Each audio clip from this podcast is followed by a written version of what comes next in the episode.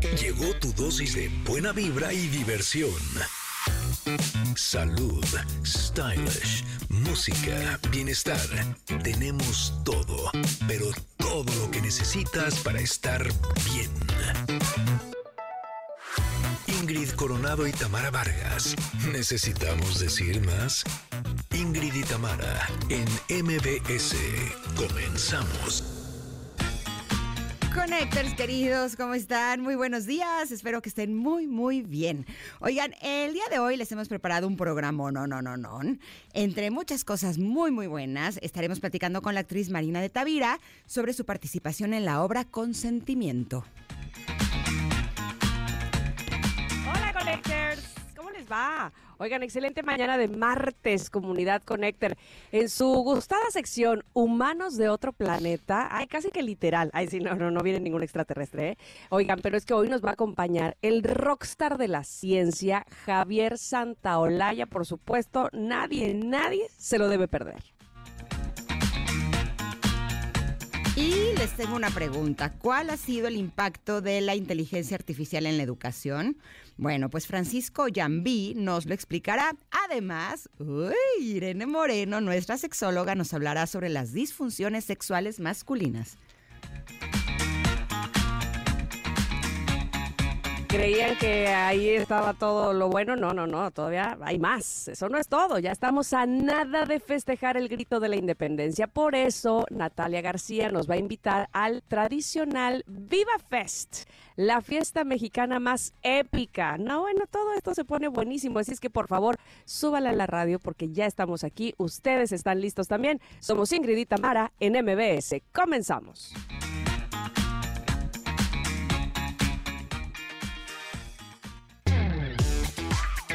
Ingrid y Tamara en MBS 102.5. Nunca había escuchado esta canción. ¡Qué buena es! Solamente no me gusta que Cáncer, que soy yo, no lo quiere nombrar. Pero fuera de eso, está buenaza. Esta canción se llama Zodíaco, es de Moderato. Es una canción del 2010. Eh, como podemos escuchar, la música de Moderato está influenciada por el glam rock de los años 80. Y Zodíaco refleja justo esta influencia en su sonido y estilo visual. Esta banda se ha caracterizado por su estética extravagante y su actitud irreverente y estamos muy tristes porque están en su gira de despedida. Mm. Sí, se dice que eh, ya muy pronto no van a estar juntos, lo cual me parece muy triste. No entiendo por qué las bandas hacen eso. Porque Jay de la Cueva quiere hacer su proyecto individual, eh, solista, lo cual también me parece muy padre, honestamente. Él es muy, muy, muy, muy talentoso. Entonces. Pero que eh, haga las dos cosas. Como que dijo, ¿saben qué? No, estoy enfocadísimo, no tiene nada que ver. Eso es lo que yo le leí, le leí, Ajá. ¿verdad? Este, nada tiene que ver moderato con lo que estoy haciendo ahora, entonces como que me salgo, como, lo único que dijo es los contratos que ya están hechos con moderato se van a cumplir, pero ya de ahí, all right and bye. Eh, pues haz de cuenta los de Tengo un sentimiento, pero en inglés, ¿cómo se llama? De Black Eyed Peas. The Black Eyed Peas.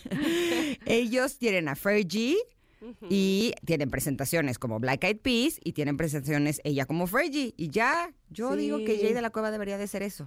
Jay, si me estás escuchando, esta es una idea millonaria, piénsalo. Puedes hacer las dos cosas. Ayer, por ejemplo, fui al dentista Ajá. y mi dentista es esposo de Fernanda de Pandora Ah, es verdad, sí. y me estaba, se llama Héctor Luis Castillo, y me estaba contando que Fer tiene presentaciones con Pandora y presentaciones de Pandora y Flans, y me impresionó, ¿eh? Porque tienen como cuatro o cinco conciertos a la semana. Me dice, ya casi no la veo. me dice, pero está feliz y eso me da mucho gusto. Pero entiendo ahí como que Fernanda pues finalmente canta con Pandora o con Pandora, ¿no? O sea, Sí, pero son dos shows distintos. Me queda claro. Con dos canciones, o sea, con dos eh, repertorio musical distinto. me queda claro, lo que entendí que dice Jay es que como que se sale de lo que él quiere hacer ahora, el hecho de estar con Moderato, o sea, como que el- la parte esta del... Aparte, entiendo que también Moderato era un chiste, que se volvió muy famoso ese chiste, que les dio mucha lana. es un muy buen chiste. Es un muy buen chiste y, y- y perduró más de lo que ellos hubieran no solo querido, sino creído, ¿no? Como que dijeron, no inventes, esto soy, sí jaló. y este, y ya como que dijo, oigan, yo ya me cansé del chiste, ya quiero hacer lo mío, ¿no? Y entonces, bueno, pues lo que sí me, lo que sí me gustaría ya es escuchar esa nueva propuesta. Eso sí me gustaría muchísimo. A ver qué trae, pues, a ver de qué, qué está haciendo. Pues mira, Jay, yo te voy a decir una cosa. Respeto tu decisión, pero, no, comparto.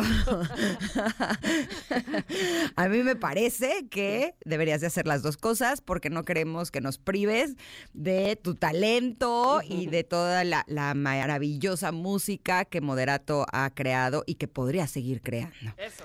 En fin, pero bueno, igual en una de esas ella hace su proyecto y después deciden hacer reencuentros y así. Ya sabes que ahorita todo el mundo se está reencontrando.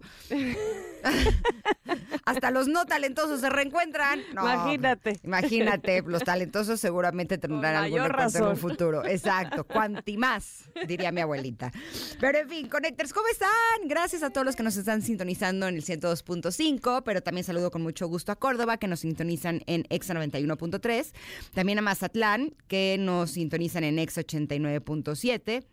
Y por supuesto que a quienes en este momento estén en las plataformas digitales también los saludo con mucho gusto. Y continuando con mi novela de mi auto, así. ¿Qué pasó? Quiero Danos agradecer razón. especialmente porque hoy otro amigo me prestó su coche y a su chofer para que me trajera a onda. trabajar y que llevara a Pablo a la escuela. Así es que Uf. muchísimas gracias, Javier, por esta, por toda tu generosidad. Qué buena onda. Eh, te juro que es increíble porque el no tener coche me está llevando a darme cuenta de la generosidad de mis amigos y eso me hace sentir muy feliz. Se siente delicioso recibir ayuda, así es que muchas gracias por eso. Estoy aquí en la cabina, gracias a ti. Gracias. Así. Eh, Muchas- que además ha de haber dicho eh, su chofer que estoy bien loca porque estaba bien, bien lleno el periférico. Y entonces me decía que iba a llegar 9.50 y de pronto, ¡pum!, cambió 10.12. Dije, ¿qué voy a hacer? Pues mantras. Y entonces empecé a cantar Om Gangana Patayena Maja. Y yo le escribí y decía, de decir que está bien loca. Así, la amiga del jefe está loquérrima cantando una cosa rara en el coche para que se abrieran los caminos. Y les digo una cosa, funcionó. Porque llegué Ándale. 10 y 3. Me ahorró nueve minutos que son justo los que necesitaba. Exacto. Y además te digo algo, dije, ok, otra vez tengo tráfico. Está bien, voy a cantar el Om Gangana Patayena Maja, que abre caminos, para que abra caminos para todos. Oye, yo digo no solo que- para mí.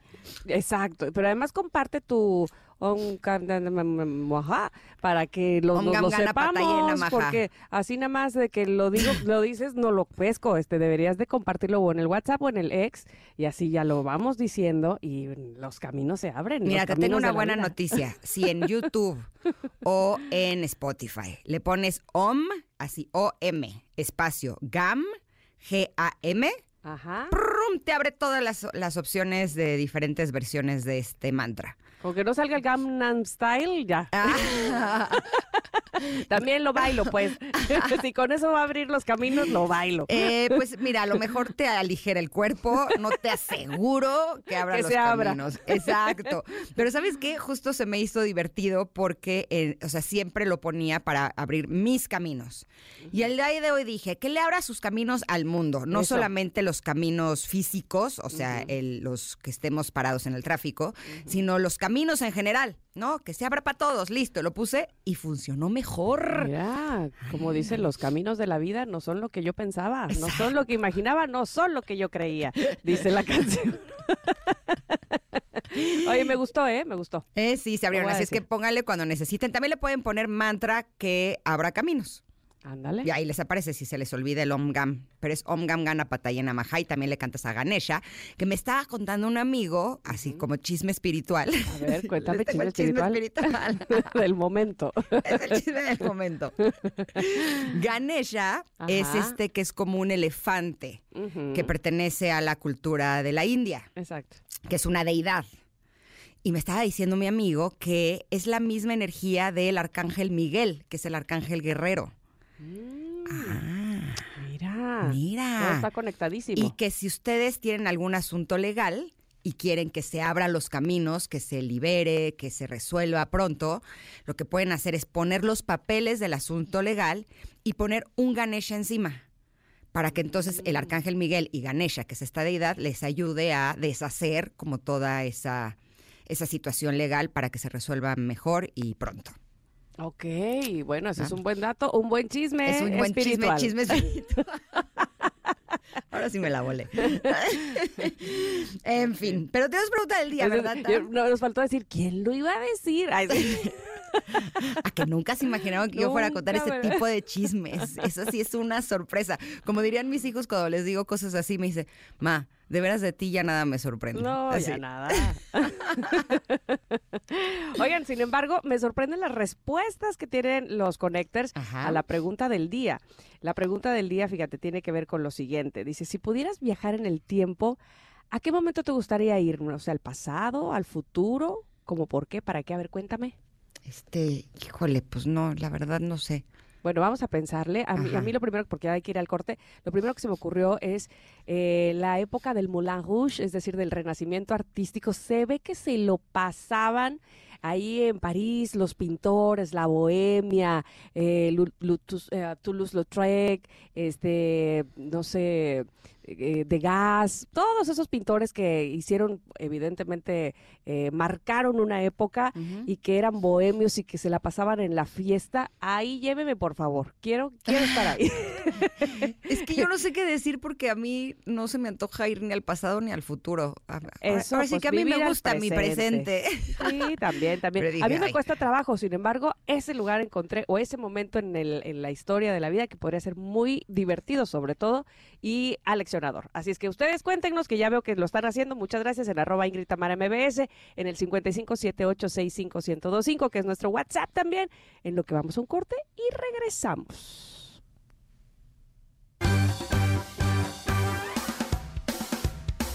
Es momento de una pausa. Ingrid y Tamara, en MBS 102.5.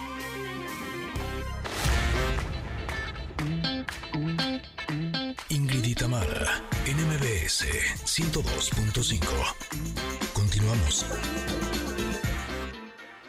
Llegamos ya al momento del comentarot. Sí, señor, sí, señor. Entonces, bueno, pues eh, este, espero que estén listos para este mensaje que nos trae el día de hoy. Pregúntale al oráculo. Este libro maravilloso que escribieron Ingrid Coronado y Tamara Vargas para ustedes, para todos, para nosotros, para reflexionar, para interiorizar, para tener mensajes que eh, compartir también. Y que, bueno, pues son 108 mensajes justamente que tratan de que desmenucemos, digamos, des- desmenucemos algunos eh, conceptos que seguramente al hacerlo nos harán avanzar, o esa es la intención, nos harán eh, profundizar en algunas cosas que nos ah, harán bien para nuestra vida. Y es el caso de este mensaje que dice, perdón. A ver, primero la imagen. La imagen es una persona que está abrazando aparentemente a sí misma se está abrazando y eh, sobre su cabeza dice me perdono y sobre la cabeza de la persona que abraza dice me libero. Está muy bonita esa imagen, por cierto. Y luego, perdón, dice, creemos que al perdonar al que nos ha dañado, lo liberamos de sus culpas, pero en realidad nos liberamos a nosotros mismos del peso del rencor.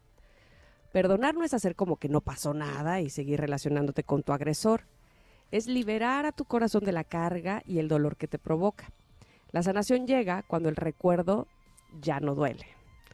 Las respuestas están dentro de ti y quien más merece y necesita tu perdón eres tú. ¿Quieres decir el tip? Eh, sí, quiero decir el tip. El tip dice así. Em, la medicina del perdón se toma de dos a tres cucharadas diarias y se nota su efecto con el paso del tiempo. O sea, básicamente, no espere usted que en dos horas ya. ya va a perdonar a todo el mundo, a usted mismo, y entonces se va a sentir liberadísimo, ¿no? Pues esto es al paso del tiempo, obviamente. eh, sin embargo, siempre, como, como con todo, habrá que empezar. Habrá que empezar de alguna manera. Y me gusta esta parte que dice que pues no se trata nada más de liberar de culpas a aquella persona que nos haya hecho un daño, ya sea eh, con toda la alevosía o no, porque se puede hacer daño sin querer también, pero ahí yo creo que radica precisamente, eh, no es que la diferencia, sino cómo lo vamos a recibir nosotros. Y es un trabajo tan arduo, tan difícil. A mí me ha costado mucho trabajo entender que habrá gente que no haya querido hacerme daño y me lo hizo y habrá gente, esa me- esta otra parte me cuesta más trabajo creer. Habrá gente que sí quiso hacerme daño y yo me pregunto, ¿pero por? Ay, sí. Sí. ¿Por, por qué habrías de tenerle saña a una persona? Eh, y entonces, bueno, eh, mucho dependió de cómo yo reaccioné a eso para que, eh, para que me doliera, para seguirlo cargando, para seguirlo guardando, para tener rencor, para que me hiciera daño, no solamente en lo físico, sino obviamente en lo emocional. Y entonces desarrollé muchas cosas o hice muchas cosas que al final de cuentas me hicieron probablemente más daño que el propio daño que me había hecho aquella persona. Entonces, sí, voltear un poco hacia mí y darme cuenta de qué era lo que me estaba haciendo yo, de qué era lo que me estaba diciendo, de si me había creído o no aquella persona, eh, aquello que me dijo aquella persona que me lastimó pues sí, costó mucho, costó muchos jarabes, muchas medicinas de cada dos, tres horas, de, de mucha lágrima, de mucha reflexión, de interiorizar y ver que, eh, a ver, la gente podía haberme hecho algo, pero lo, el colmo era yo estármelo haciendo o yo estarme diciendo cosas a mí misma eh, y subestimarme, o en fin, este, tratarme mal, porque entonces ahí cuesta mucho más trabajo reconocer y sobre todo eh, perdonar, ¿no? Porque tú puedes perdonar al que está enfrente y se va a vivir a vivir allá a otra parte del mundo y entonces ya no te enteras y entonces, bueno, cuando te acuerdes de esa persona probablemente ah, te cause eh, revolución en el estómago, pero tú contigo vives. y si tú eres esa persona a la que no perdonas, pues obviamente tu paso por la vida será mucho más complejo, pues, eh, habrá muchas más pérdidas, muchas más momentos de tristeza, angustia por no haberte eh, no solamente perdonado, sino comprendido y haber entendido cómo, cómo en todo caso, no es que no, no es que no te enojes porque alguien te haga algo, sino más bien cómo es que vas a sobrepasar o sobrellevar y entender que finalmente con quien estarás y quien requiere más de tu perdón y de tu eh, entendimiento eres tú misma. ¿Tú qué dices? Pues mira, yo antes creía que era una persona rencorosa, porque eh, las personas que me habían hecho daño en su momento seguía con pensamientos de, ¿no? Y dije, claro, tengo resentimiento y, y, sigo así. Hasta que mi amigo, el que me cuenta los chismes espirituales, este, le planteé porque había leído muchos libros justo sobre el perdón. Y le dije, oye, ¿qué pasa con una persona que no te pide perdón? ¿Cómo la perdonas? ¿No? E incluso, ¿cómo le haces para perdonar a una persona que sigue intentando hacerte daño o que te sigue haciendo daño? Porque hay personas que puedes sacar de tu vida, pero hay personas que no, que siempre tienen la posibilidad de ver cómo hacerte la vida miserable o cómo intentar hacerte la vida miserable y por más que intentas poner límites, alejarte por cuestiones familiares o laborales, siguen ahí, ¿no? Y él me dijo algo que es como muy interesante, porque además creo que yo estaba contaminada por las ideas que había estado viendo en las películas, ¿no? Cuando hay eh, en las películas personas que se hacen daño, muchas veces una de ellas se da cuenta de ese daño, pide perdón a la otra, hablan y resuelven sus problemas. Pero en la vida real no siempre es así, ¿no? Y lo que él me dijo fue, fue muy eh, aliviador, porque a mí me pues sí me estresaba y sí me, es algo que me, quitaba un poco la paz el hecho de darme cuenta que no estaba pudiendo perdonar a estas personas, ¿no? Hasta que él me dijo, a ver, eh, las cosas que te hicieron hace años son cosas que te siguen moviendo, que te siguen dando coraje. Que, y le dije, pues no, la verdad no. O sea, el que una persona me haya hecho daño hace 10 años ya no me afecta. Ok, tus pensamientos negativos de qué son, de lo que sucedió hace 10 años o lo que sucedió ayer o antier. Y dije, no, lo que sucedió ayer o antier, o lo que estoy teniendo que hacer ahorita, o lo que estoy teniendo que pagar ahorita por las cosas que están haciendo en tiempo presente. Me dijo, es que entonces ahí no tienes nada que perdonar. Y me gusta mucho cómo este mensaje lo, lo pusieron en forma de tip estas escritoras maravillosas de Pregúntale al Oráculo, que dice, el perdón es tomar dos o tres cucharadas al día y los eh, resultados se notan con el tiempo. ¿Eso qué quiere decir? Que uno tiene que estar perdonando continuamente. No es de que si una persona hizo algo y sigue haciendo esas cosas, uno llega al punto de decir, ok, listo, ya lo perdoné, ya puedo ver el aprendizaje, me siento agradecido, le mando bendiciones y listo, porque eso es muy difícil que suceda. No sé si las almas que están ya muy elevadas espiritualmente lo logran, pero eh, los simples mortales como nosotros es algo que tendríamos que estar haciendo todo el tiempo. Entonces, cuando eh, viene este pensamiento o cuando tienes que pagar o cuando viene este trancazo nuevamente de esta misma persona, es como, ok, decir, ahí está, yo no voy a poder cambiar a esta persona, respiro profundo, me perdono por haberme relacionado de alguna manera con esta persona, eh, confío en que en el plan divino esta persona me va a ayudar a mi evolución, a la evolución de mi alma, e intento soltar estos pensamientos para que no me estén contaminando todo el tiempo, pero no estar creyendo que tenemos que llegar a ese punto en donde listo, perdoné y si esa persona sigue atacando, decir, como yo ya lo perdoné, ya no me afecta. A lo mejor sí llegamos al punto que cada vez nos afecta menos, pero es un trabajo de todos los días. Son cucharaditas que nos tenemos que estar tomando todos los días y con el tiempo a lo mejor empezamos a notar los resultados.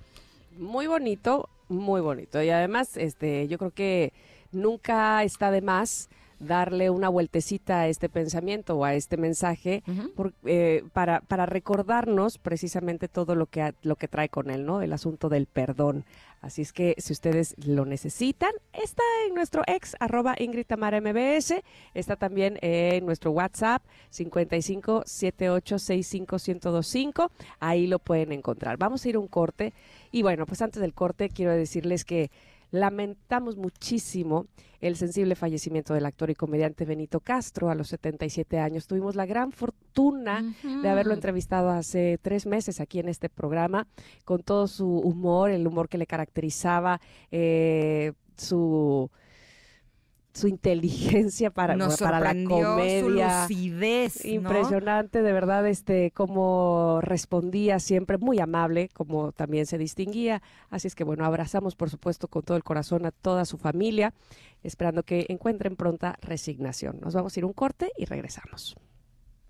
Ya estás en la edad de, de amar por sobre todas las cosas a Dios y agradecerle cada día de vida, porque cada día es un gane ya vas de gana. Pero eso es harina de otro costal. La comedia está maravillosa. Mira, desde muy joven, yo, yo, yo tengo ya 64 años, voy a cumplir 64 años de actor. Este, activo en la ANDA, nunca he dejado de trabajar, toda mi vida no me he dedicado más que a esto. Sí, y este, una de las... Es momento de una pausa. Y en MBS 102.5.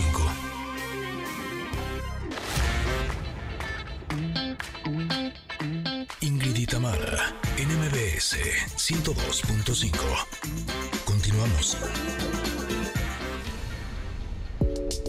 Placer y sexualidad. Cuando escuchamos el Sex on Fire, quiere decir que esto se va a poner on fire con nuestra sexóloga querida, Irene Moreno, que eh, eh, nos trae un tema, híjole, un tema muy importante. Sí disfunciones sexuales masculinas. Sí, sí, sí. Ingrid y Tamara, hola, buenos días. Hola, buenos Mira, días. hasta me trabo así, porque en general a los hombres les cuesta mucho trabajo hablar de esto y sobre todo pedir ayuda. Entonces, cuando se detectan ya estos problemas, a veces pues han pasado uno, dos, hasta diez años y el hombre ha vivido esto en silencio con mucho enojo. Pero hay que decir que muchas de estas disfunciones también son focos de alerta de otros problemas de salud muy Mm. importantes, como puede ser la diabetes. Entonces, cuando un hombre empieza a tener una de las disfunciones más comunes, que es la disfunción eréctil, también es un llamado de atención respecto a la salud integral de ese hombre. Entonces, bueno, también hay que hablar de esa parte que es básica en un país donde hay tanta diabetes, obesidad, tantos problemas de enfermedades metabólicas. Eh, es importante decir que, bueno, no sé, más bien tú nos dirás, ¿les pega mucho en el ego antes más que ahora o siempre ha sido igual? Siempre ha sido igual, pero hoy la mujer demanda como antes no lo hacía. En, ahora sí que en Mm, tiempos remotos las mujeres se, pues digamos, Se conformaban con lo que hay. y algunas hasta que agradecían que el hombre ya no se les acercara porque el tema de la relación sexual no era necesariamente placentero para muchas mujeres. Y era un acto para muchas, sobre todo en matrimonios, era un deber conyugal y el hombre exigía ¿no? que su mujer estuviera disponible. Y si un hombre tenía eventualmente uno de estos problemitas, bueno, pues la señora decía gracias, gracias, gracias. Pero la vida ha cambiado o muchas pues se conformaban y no hablaban. Hoy el, mundo se ha modificado y qué bueno también que las mujeres entendemos nuestro derecho al placer y también podemos hablar de esto con nuestras parejas. Y mucho ojo, no decir que el hombre o la pareja es la responsable de nuestra satisfacción sexual, pero sí es, es básico que ambos puedan estar en la misma frecuencia para el disfrute del placer erótico. Y hoy, pues muchas mujeres incluso acompañan a sus parejas con los especialistas para encontrar soluciones respecto a algunas de las disfunciones más comunes que viven los hombres y que son muchas más de las que imaginamos. Ahora, ¿podría suceder que un hombre empiece a tener disfunción eréctil por la edad más que por tener algún otro problema de salud que se lo esté provocando? Sí, mira, la edad eh, también es variable, ¿no? Hay, hay, gente que se deteriora muy rápido, que tiene un envejecimiento prematuro, básicamente por malos hábitos de vida, cuestiones genéticas, hereditarias, alguna enfermedad.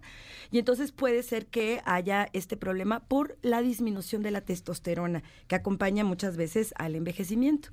Entonces sí, hay, hay, hay hombres que a los 50, 60 o incluso más años empiezan a tener algún tipo de disfunción eréctil por cuestión de envejecimiento únicamente, que tiene que ver, eh, repito, con la pérdida de la testosterona. Pero hay hombres que a los 80 años siguen teniendo buen funcionamiento eréctil. Y hay otras, otras disfunciones, como puede ser eh, los problemas eyaculatorios, como la disfunción de la eyaculación rápida o la eyaculación retardada o incluso la anorgasmia, que pueden estar asociados a muchos otros temas que no tienen nada que ver con la edad. Entonces sí, eh, aquí mucho ojo hombres y sus parejas o personas con pene, ¿no? que, que tienen eh, algún tipo de disfunción que se empieza a presentar y aparentemente no hay ninguna causa que tengamos que explorar en cuáles son las causas y ver cuáles son también las opciones para solucionarlos. Y a partir de ahí vendrá, eh, digamos, el, tratamiento, este que puede ser con medicina, con ejercicios, con una dieta, ¿qué, qué se hace? Mira, ahora sí que hay que ver cuáles son, eh, digamos, el panorama de cada una de las experiencias en, la, en el erotismo de estas personas. Por ejemplo, hay, eh, digamos que hay una respuesta sexual y en cada una de las fases de la respuesta sexual se pueden llegar a presentar problemas, igual que en las mujeres. En el caso de las personas con pene o de los varones, eh, por ejemplo, en la fase del deseo, que es generalmente la primera fase, no siempre es así, pero muchas veces se presenta el deseo y hay hombres con también baja de deseo sexual. Eh, y muchas veces los hombres dicen, no, como yo siempre tengo que estar disponible para todo, pero puede ser incluso por asuntos de agotamiento físico, estrés, depresión, problemas de pareja. Habrá que ver cuál es la causa de la pérdida del deseo y entonces sobre el diagnóstico que se haga, vemos si hay alguna otra disfunción y porque muchas veces la falta de deseo puede estar asociada también a un problema eréctil. Es decir, un hombre deja de desear, hay una parte, digamos, de un bloqueo emocional o mental porque dice, híjole, si voy a llegar y no la voy a hacer, si no se me va a parar bien, mejor para qué tengo deseo. Entonces a mm. veces el bloqueo del deseo tiene que ver con otra disfunción como puede ser la disfunción eréctil. La disfunción eréctil, bueno, se tiene que tratar generalmente lo primero que tenemos que descartar son cuestiones de tipo hormonal o fisiológico, como decíamos, problemas a lo mejor incluso medicamentoso. Muchas mm. veces los médicos te recetan algunos tratamientos que son los que te están bloqueando tu, tu funcionamiento sexual, como pueden ser em, eh, los, los, antidepresivos, los ansiolíticos, eh, algunos eh, también que se recetan para problemas de hipertensión arterial. Entonces, a veces es el remedio de otra enfermedad lo que está causando una disfunción sexual. Por eso es súper importante que el primero a quien recurramos para ver las causas posibles de una disfunción sexual, te repito que puede ser una disfunción, por ejemplo, de la eyaculación, que puede ser una eyaculación prematura o una aneyaculación, que el hombre no puede eyacular lo cual es muy frustrante para muchos hombres, o que tarda muchísimo tiempo en eyacular. No hay hombres que pueden estarse de verdad mucho tiempo, ya la pareja ya se cansó, ya se agotó, ya se rozó y dice, bueno, ¿y tú para cuándo? Y muchas veces sabemos que esto viene asociado a, la, eh, a, los problemas del orgasmo, es decir, eh, orgasmo y eyaculación, sé que decirlo claramente, no necesariamente son sinónimos. Hay hombres que pueden tener eyaculación sin orgasmo u orgasmo sin eyacular. Pero digamos que regularmente, la mayoría de las veces, estas dos funciones vienen juntas. Es decir, el hombre eyacula y tiene placer al eyacular, placer orgásmico. Cuando no puede eyacular y tampoco hay orgasmo, bueno, pues entonces hablamos que este hombre tiene eh, eyaculación retardada en eyaculación y además anorgasmia. Esto es bastante común también que tiene que ver con temas ya de la edad, del envejecimiento, de lo que llamamos la andropausia, que es una pérdida muy severa de varias hormonas sexuales em, y la más importante que es la testosterona, que es digamos lo que da las características sexuales masculinas. O sea, la testosterona no solo da una buena erección, sino también todas estas características de la voz, de los vellos, de la musculatura. Y hay hombres que empiezan a volverse como más delgadito, empiezan a perder mucho músculo y empiezan a perder también capacidad capacidad de erección, pero también viene con cambios en el, en el humor, se empiezan a poner eh, más chillones, empiezan a tener eh, como menos ánimo, desgano, cansancio. Estos serían síntomas de una, eh, de, una pérdida hormonal masculina, que en el caso de las mujeres es la menopausia, en el caso de los hombres la andropausia. Y, y no a todos se les presenta a la misma edad ni de la misma manera. Por eso hay que hacer perfiles hormonales y ver y buscar alternativas porque sí existen. El médico idóneo para buscar en estos casos pues sería un urólogo o un andrólogo que puede tener hoy cada vez más también hay alternativas de solución así como para nosotras en la menopausia. Ahora, en el caso de la eyaculación precoz, ¿cuál podría ser el origen? Porque tú, como lo comentabas hace unos minutos, hace algunos años, eh, cuando una pareja tenía relaciones sexuales, de lo que se trataba era básicamente de que el hombre tuviera placer. Con el tiempo, las mujeres, ¿no? Ya tenemos eh, un nivel de conciencia distinto en el cual también queremos tener placer. Y cuando sucede esto en la pareja, tendremos como la creencia de que es un acto egoísta. Claro. ¿No? Eh, cuando muchas veces podría ser otra condición ¿Qué es lo que sucede con un hombre que tiene eyaculación precoz? Bueno, las causas son también diversas. Una muy común es lo que llamamos ansiedad del desempeño. Y muchas veces está relacionado con esto que dices, Ingrid el deseo del hombre, la necesidad del hombre o la creencia del hombre que él es el responsable del placer de su pareja. Entonces, es tanto lo que se está exigiendo a sí mismo o tanta la expectativa de la propia pareja que le dice, pues vas, ándale, dame placer, hazme feliz. Entonces él dice, ay Dios, todo eso me toca a mí. Y entonces toda la atención está en el pene como si él fuera el autor, el pene, ni siquiera el hombre como tal, el pene es el autor del placer, de la relación sexual o del éxito en una vida erótica. Entonces, esto genera para muchos hombres mucha ansiedad. Y esta ansiedad viene acompañada de la producción de una hormona que se llama cortisol. Y el cortisol muy elevado lo que hace es inhibir tu capacidad tanto de, de, erección como una eyaculación muy rápida. También hay que decir que hay una idea de que el hombre debe durar horas y horas. El promedio de duración de un hombre que para muchas personas es satisfactorio, es entre 3 a 7 minutos en una, en una penetración. Si está bien para él y su pareja es perfecto. Hay hombres que dicen, es que yo quiero durar dos horas y la pareja dice como para. Y él piensa que es como de película porno y que tiene que durar como en las películas que hay que recordar que están editadas y que es ficción. Son pelis, ¿no? No es la vida real. Pero realmente cuando un hombre eyacula mucho antes de lo que él quisiera o de lo que su pareja quisiera pero esto además persistentemente. También hay que decir que consideramos una disfunción cuando esto persiste a través del tiempo. No es que me pasó una vez o me ha pasado de vez en cuando, estoy muy cansado o vengo enojado o hoy me cae bien gorda mi pareja o yo mismo no me mm. siento cómodo. Bueno, puede sucederte una vez, pero si esto sucede una y otra vez a través del de el tiempo, entonces sí consideramos que esto ya puede ser una disfunción sexual como tal. Entonces, una causa de la, de la eyaculación precoz o prematura o rápida es esto que llamamos ansiedad del desempeño, este deseo de quedar bien y no poder. Ahora, si le llegara a suceder a un hombre cuando está teniendo relaciones con su pareja, pues un acto de generosidad sería ayudarla a ella a que ella también termine, aunque él haya terminado antes de que ella pudiera. Es que también tenemos la idea de que la única manera en que una mujer debe tener un orgasmo es con la penetración de un pene.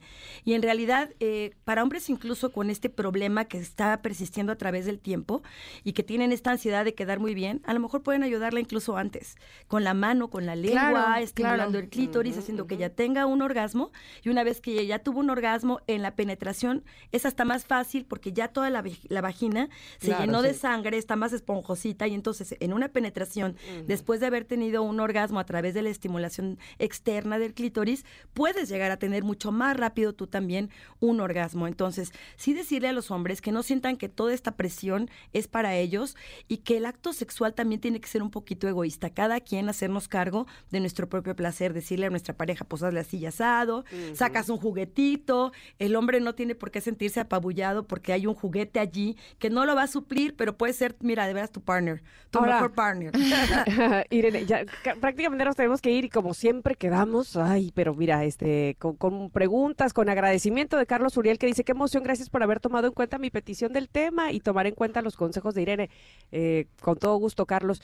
Y Gabriel nos hace también una pregunta muy extensa que seguramente la podemos res- responder más adelante. Sin embargo, yo nada más quería decir, habrá hombres que, no sé si en la desesperación o en el, eh, eh, en el comentario entre hombres, vayan a la pastilla azul y se autorreceten. ¿Cómo- Muchísimo, ¿no? porque además te la venden sin ningún tipo de receta médica y muchos se autodiagnostican y se automedican. Esto es muy peligroso. Yo les repito que una disfunción eréctil sí puede tener que ver con cuestiones de orden emocional, pero a veces nos está avisando de un problema metabólico que hay que revisar. Entonces, lo primero que tenemos que hacer es recurrir. Eh, Les repito, un urólogo sería con quien podemos checar esta parte médica y después si, si esto sigue persistiendo, si sigues teniendo angustia, si sientes que te falta más para disfrutar de su- tu sexualidad, los terapeutas sexuales podemos ayudar mucho en eso.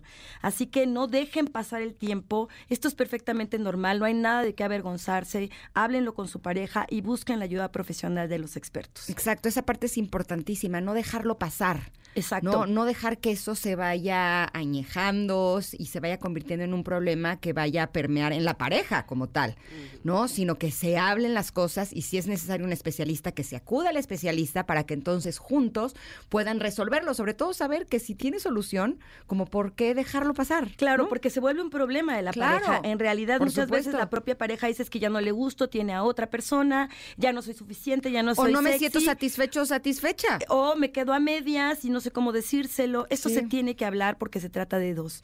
Y entonces la solución está entre los dos. Incluso cuando llegan juntos a una terapia, es mucho más fácil la solución y generalmente los resultados son mucho mejores, más satisfactorios para todos. Y quedarse a medias es bien feo. Así Horrible, horrible, horrible. Es bien horrible. No, así pues es tú que le dices, vamos a "Papi, vas, solucionarlo. síguele vamos a y solucionarlo. terminemos". Irene, ¿dónde te encontramos? Me encuentran como Irene Moreno Sex en Instagram, en todas mis redes sociales como Irene Moreno Sexóloga. Y estoy aquí en la Ciudad de México, en mi Sex Boutique y en mi consultorio, en la Colonia Condesa. Toda la información la encuentran dentro de mi Instagram. Y bueno, pues pueden ahí revisar todas las actividades que vienen a futuro, talleres, consultas y mucho, mucho más. Padrísimo. Te agradecemos gracias. Muchísimo, Irene. Gracias, Ingrid Tam. No, Oigan, un abrazo. Y es importante que siempre estemos atentos de cómo está nuestra salud, no solamente nuestra salud sexual. Nosotras eh, valoramos mucho nuestra salud y por eso te queremos invitar a aprovechar los beneficios del Laboratorio Médico Polanco para que puedas conocer con precisión tu estado de salud, tomar decisiones informadas junto con tu médico y disfrutar de grandes ventajas. De acuerdo, como laboratorio líder, Laboratorio Médico Polanco ofrece más de 1.600 estudios preventivos. Eso facilita así el monitoreo de tu salud y la detección temprana de anomalías para actuar a tiempo. Además, con el programa Beneficios Polanco, no solo cuidas tu salud, sino que también cuidas tu dinero, porque puedes aprovechar un 50% de descuento en estudios fuera de promoción desde tu primera visita. Y hay más, ¿eh? Al unirte al programa Beneficios Polanco, también te obsequian un examen gratis de glucosa y colesterol. Una oportunidad inmejorable para checar tu salud. Recuerda, el programa Beneficios Polanco es válido por un año y el 50% de descuento es válido todas las veces que visites Laboratorio Médico Polanco. Ah, pero además, para las primeras 20 personas que llamen al 5550 80 90 61 van a obtener totalmente gratis un programa Beneficios Polanco para que empiecen ya a cuidarse ya. Este es personal y también intransferible. Así es que no esperes más, disfruta de los beneficios que Laboratorio Médico Polanco y el programa Beneficios Polanco tienen para ti. Comienza ya y chécate hoy. También También es es im- importante que sepan que pueden aprovechar porque si abren este viernes 15 y además tienen la promoción de bien! 10% de descuento en check-ups y perfiles todos los viernes. Ahora que si lo prefieren, pues pueden ir el sábado 16 que también va a estar abierto. Buenísimo. Vamos a ir a un corte y vamos a regresar, que tenemos mucho para ustedes, sí, aquí en Ingrid y Tamara en MBS. Quédense. momento de una pausa. Y Tamara, en MBS 102.5.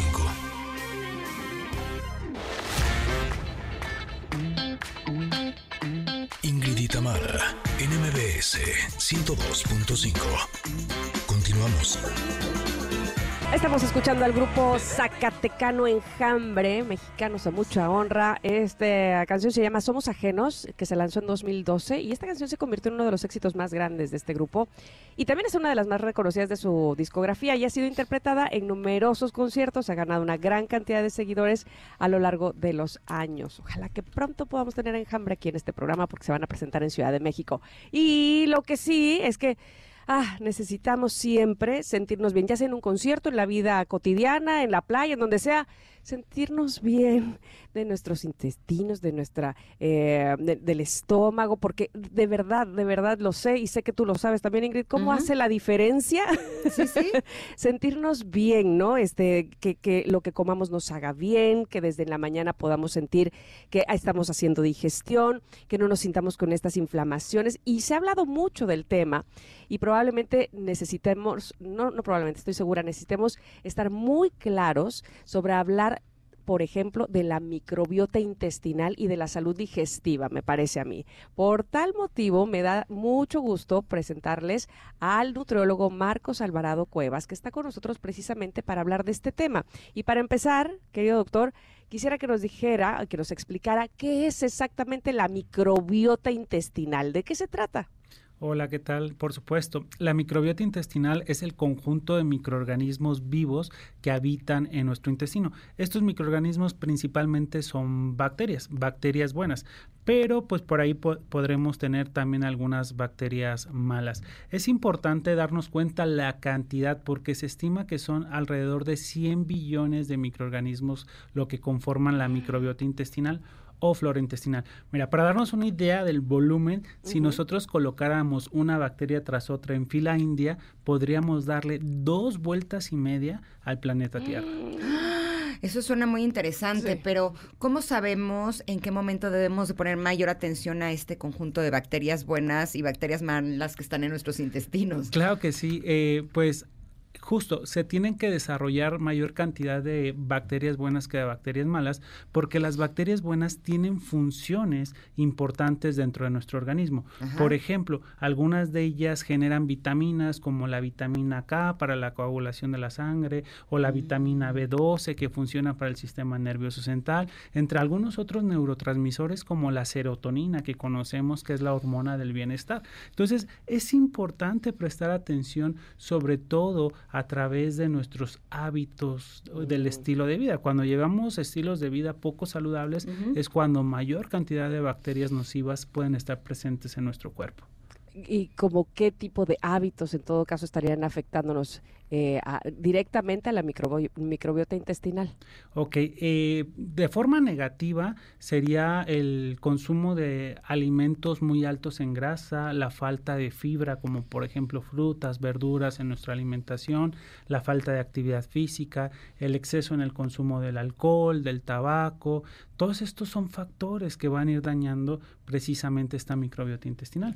Y más allá de lo obvio de tener, por ejemplo, inflamación, eh, ¿cuáles podrían ser eh, los problemas o cuáles podrían ser las señales de que tengo algún problema en mi salud intestinal? Sí, aparte de e- este síntoma como la inflamación, tenemos por ahí eh, el desarrollo de estreñimiento o la forma en que evacuamos. Muchas veces puede ser el resultado de heces que sean duras, del tamaño de una nuez, por ejemplo, o muy líquidas cuando tenemos una diarrea. Entonces, y aparte del dolor abdominal, claro está. Entonces, eh, hay que observar muy bien cuáles son nuestros síntomas, cómo está nuestra salud, y no necesariamente eh, se tiene que desarrollar un síntoma negativo para tener una microbiota intestinal dañada. Sí, en ocasiones puede pasar desapercibido, pero tenemos consecuencias. A la salud. Entonces, ¿qué, ¿cuáles serían los mejores consejos que podría darnos, doctor, para precisamente saber cuidar nuestra microbiota intestinal y sobre todo gozar de buena salud? Claro, eh, primero que nada, un estilo de vida completamente sano. ¿Y esto qué significa? Bueno, pues procurar consumir mayor cantidad de frutas, de verduras, cereales integrales, leguminosas. ¿Por qué? Porque estos alimentos tienen fibra y el ser humano no puede digerir la fibra como tal. Sin embargo, cuando llega esta fibra al intestino, estas bacterias fermentan la fibra y sacan ventaja, es decir, decir, es cuando se empiezan a, producir las sustancias benéficas para nuestro cuerpo. Aparte de la alimentación, la actividad física, algo muy importante para todos nosotros es el control del estrés, porque también se ha observado que el estrés puede afectar el desarrollo de bacterias nocivas. Entonces, mantenernos relajados, utilizar también ciertas técnicas para como respiración, como descanso, como terapias ocupacionales para disminuir este estrés. Y por supuesto algo muy importante es el consumo de probióticos. Los probióticos son bacterias benéficas que consumimos a través de diferentes alimentos, dentro de, ellos principalmente los vamos a encontrar en lácteos fermentados. Y por supuesto que estos probióticos como el lactobacillus casei shirota puede ayudar a mejorar la digestión de, de las personas, a fortalecer lo que es el sistema inmunológico a nivel intestinal y por supuesto a prevenir enfermedades gastrointestinales. Entonces, en resumen, las bacterias son formas de vida pequeñas y antiguas que se encuentran en todas partes, incluso dentro de nuestro cuerpo, donde una gran parte de ellas vive en nuestros intestinos y se conoce actualmente como microbiota intestinal, antes flora intestinal. es muy importante cuidarla y mantenerla en equilibrio diariamente. Así es, Ingrid. Eh, como tal, es importante mantener nuestra salud intestinal, estilos de vida saludable y consumo de probióticos. Perfecto. Por ejemplo, Yakult 40 LT con más de 40 mil millones de lactobacillus casei shirota, de los que hablaba el doctor, es un aliado que te puede ayudar a lograrlo. Para ese ritmo de vida intenso, Yakult 40 LT Ay, me caes muy bien. Doctor, me cae también usted muy bien por toda la información que nos ha dado. De verdad que le agradecemos mucho al doctor Marcos Alvarado Cuevas, nutriólogo. Gracias por haber estado con nosotros. Gracias. Gracias. Vamos a un corte, pero regresamos con la segunda hora que tenemos mucha cosa bonita para todos ustedes. Somos Ingrid y Tamara y estamos aquí en el 102.5. Es momento de una pausa. Ingrid y Tamara en MBS 102.5.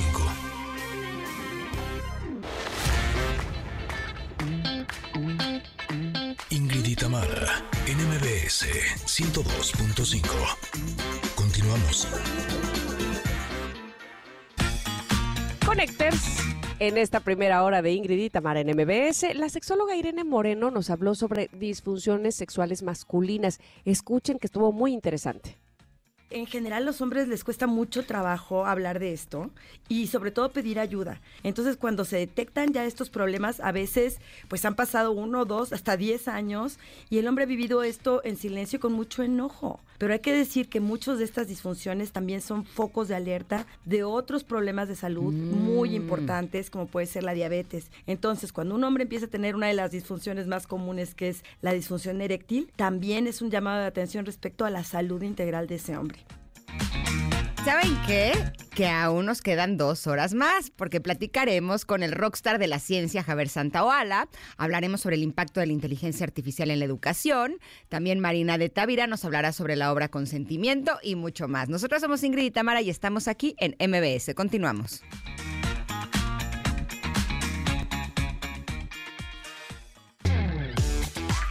Ingrid y Tamara, en MBS 102.5.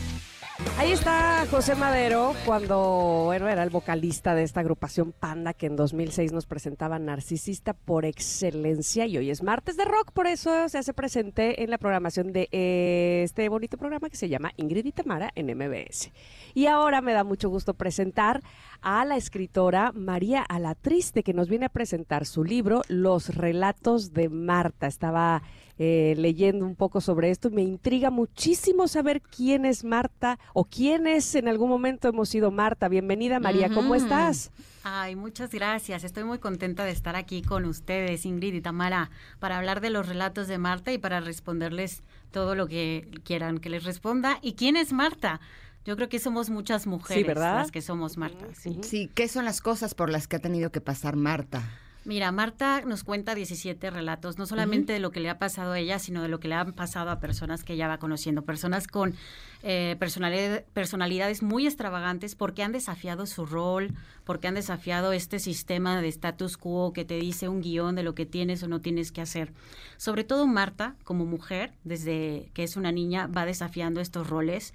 Ella nace en una familia rica y hay muchas cosas que no encajan en- entre cómo tiene que comportarse como una señorita, qué es lo que tiene que hacer, hacia dónde tiene que ir, qué es lo que tiene que, que estudiar. Ella rompe este guion, ella se sale de este esquema y por ser ella misma, sin importar las consecuencias, ella paga cierto precio por esa libertad, por esa sensualidad, por ese empoderamiento, por esa sexualidad que ella vive sin prejuicios y sobre todo con el autoconocimiento de querer ser ella para ella como mujer y no para lo que quieren los demás como su historia de este concepto mujer que nos encierra muchas veces en la sociedad en un esquema muy patriarcal y muy a veces lleno de violencia, violencia que incluso normalizamos desde los entornos más cercanos y más seguros supuestamente que pueden ser familiares en el trabajo en, en la misma sociedad. Me queda claro, como decíamos hace un momento, que Martas hem- hemos sido en algún momento todas, probablemente diferentes Martas durante el día, Sí. diferentes Martas durante nuestra vida, pero me puedo imaginarte a ti escribiendo estos relatos y, y exponiendo a tu Marta también, ¿no? ¿Cómo, ¿Cómo fue esta catarsis? O hiciste catarsis seguramente mientras escribías. Desde luego hice catarsis, eh, la sigo haciendo cuando hay personas que te dicen, ay, eh, ¿por qué te quieres hacer víctima? Y yo, no es que me quiera hacer víctima, es que simplemente como mujeres tenemos que, en este estilo que tengamos, creatividad, talento, especificarlo y sacar esta lucha que tenemos que hacer por romper el sistema. Esta catarsis a mí me ha llevado varios años porque escribí este libro desde que estaba viviendo en Buenos Aires. Yo he vivido en varios países, en Nueva York, en Buenos Aires, en, en Francia. Y es una catarsis de cuando lo estás escribiendo y lo compartía con algunas amistades, me decían, oye, ¿por qué no lo escribes mejor en, en anónimo? ¿Para qué pones tu nombre? ¿Para qué te expones? ¿Para qué, ¿Para qué quieres que te vean como alguien más que es feminista? En ese momento quizás dije, bueno, sí, y, y ahora más que nunca, y desde que soy madre me doy cuenta que si no hacemos algo, si no, si no ponemos nuestro talento al servicio de lo que podemos hacer para mejorar nuestra sociedad, pues bueno, la, no, no tiene caso, ¿no? Sí, porque además vivimos en una cultura en donde las mujeres no solamente somos culpables, sino que somos tontas hasta que demostremos lo contrario. Totalmente. No, la sensación, eh, por lo menos es lo que he sentido yo y es lo que me han compartido muchas otras mujeres, es que siempre tenemos que estar demostrando, demostrando que somos buenas personas, demostrando que somos buenas mamás, demostrando que no somos unas eh, pirujas, ¿no? Eh, todo el tiempo hay que estar demostrando. ¿Por qué? Porque la cultura siempre nos está empujando a que nos sintamos así. Y lo peor del caso es que a veces somos las mismas mujeres las que estamos haciendo esto con nosotras o con otras mujeres, ¿no? No tengo duda de que somos las mismas mujeres y la respuesta es porque eso es lo que se nos ha enseñado desde que somos unas niñas.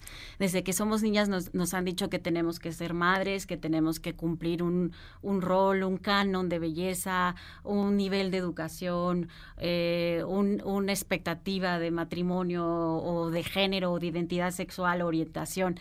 Y que tenemos que competir con otras mujeres para tener la atención de los hombres. Correcto. Y es, es un sistema muy duro. De hecho, Marta, alrededor de su libro, va especificando este cansancio que le provoca tener que estar demostrando todo el tiempo que ella es más que una mujer eh, en, en el esquema de, de su estatus y privilegio que ella tiene en su familia. ¿no? Ella, ella logra romperlo y demostrar como mujer que, que no es, no tiene que demostrarle a nadie nada, que ella tiene que vivir su vida con su libertad.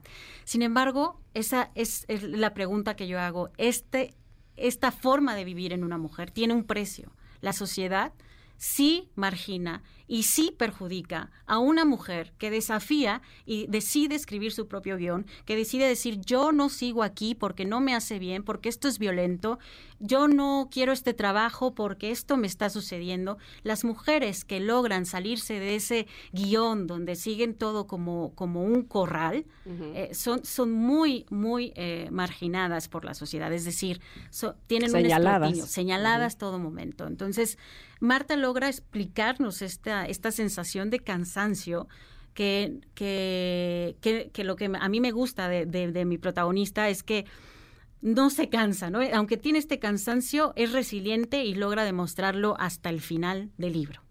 Ayer justamente platicaba con otra mujer eh, mucho de lo que estás, eh, de lo que estamos hablando en este momento y una de las cosas que, que más nos impactaba era en efecto, como dice Ingrid, habrá otras mujeres que en el afán de voltearte a ver y decir yo sí estoy cumpliendo con lo con lo que se me ha dictado cómo es que tú no entonces ahora voy contra ti sí sí que también eres mujer tal cual. Eh, el, asunto de tener que, bueno, muchas veces nosotras nos vamos dando cuenta, vamos desaprendiendo precisamente, vamos como Marta rompiendo esquemas desaprendiendo, aprendiendo de, otras maneras, también de otras mujeres que lo han hecho antes que nosotras, y entonces vamos creando conciencia. Y cuando esto que estamos haciendo les llega a, a los hombres, voltean a vernos como de, ay, pero ni era necesario, ¿no? Claro, porque lo ven desde un punto donde ellos toda la vida han eh, manejado la situación, ¿no? Entonces, han tenido pero, No, pero no estamos todos muy bien. ¿Qué pasó, no?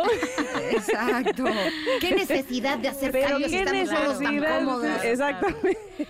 Es impresionante porque creen que ya se ha ganado la igualdad y hay un porcentaje del 70% de mujeres que son madres en edad reproductiva de 30 y 35 años se rezagan y renuncian a sus trabajos por el simplemente hecho de ser madre y que este sistema que tenemos no permite que la mujer pueda desarrollarse en todos los ámbitos a menos que sea una mujer con ciertos privilegios. Y eso es lamentable.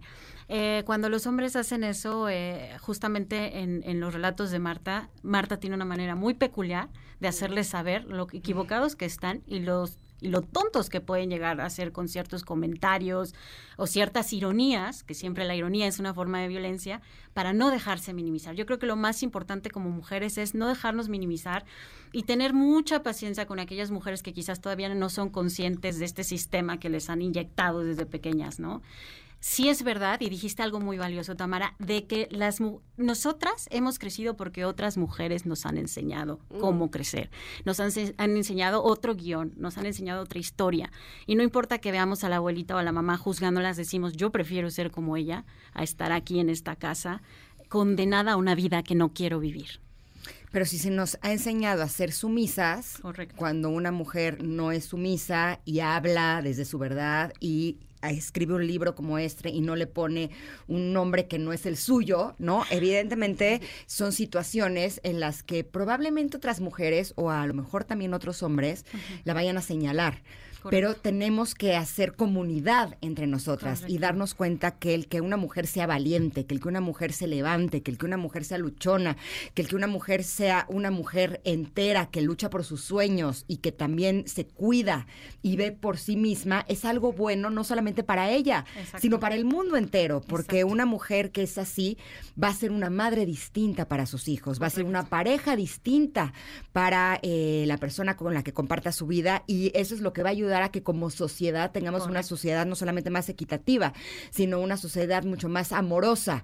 Y eso sí depende de cada uno de nosotras. Así es que yo te felicito por tener, por tener el valor de escribir los relatos de Marta.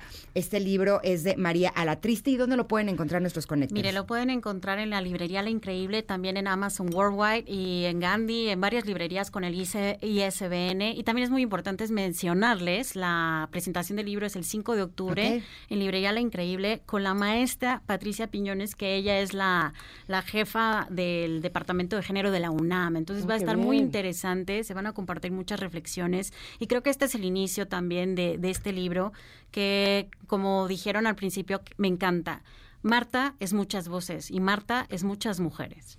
Ya lo creo que sí. Te agradecemos de verdad infinito que hayas estado con nosotras y nos hayas presentado tan, tan maravilloso libro. Ah, yo les agradezco y bueno, si quieren saber más sobre esto es Cosmos, María la Triste, ahí, me- ahí pueden encontrar más información. Mil gracias. por el Gracias. Perfecto, perfecto. Oigan, antes de irnos al corte, porque lo tenemos que hacer ya, nada más quiero anunciarles que Amazon precisamente anunció a nosotras, de Suset Celaya, como ganadora del premio Primera Novela 2023 y que te invi- invitamos a encontrar esta y el resto de novelas finalistas en Amazon México. También queremos invitarte a que sigamos apoyando a los autores mexicanos y descubriendo miles de historias apasionantes.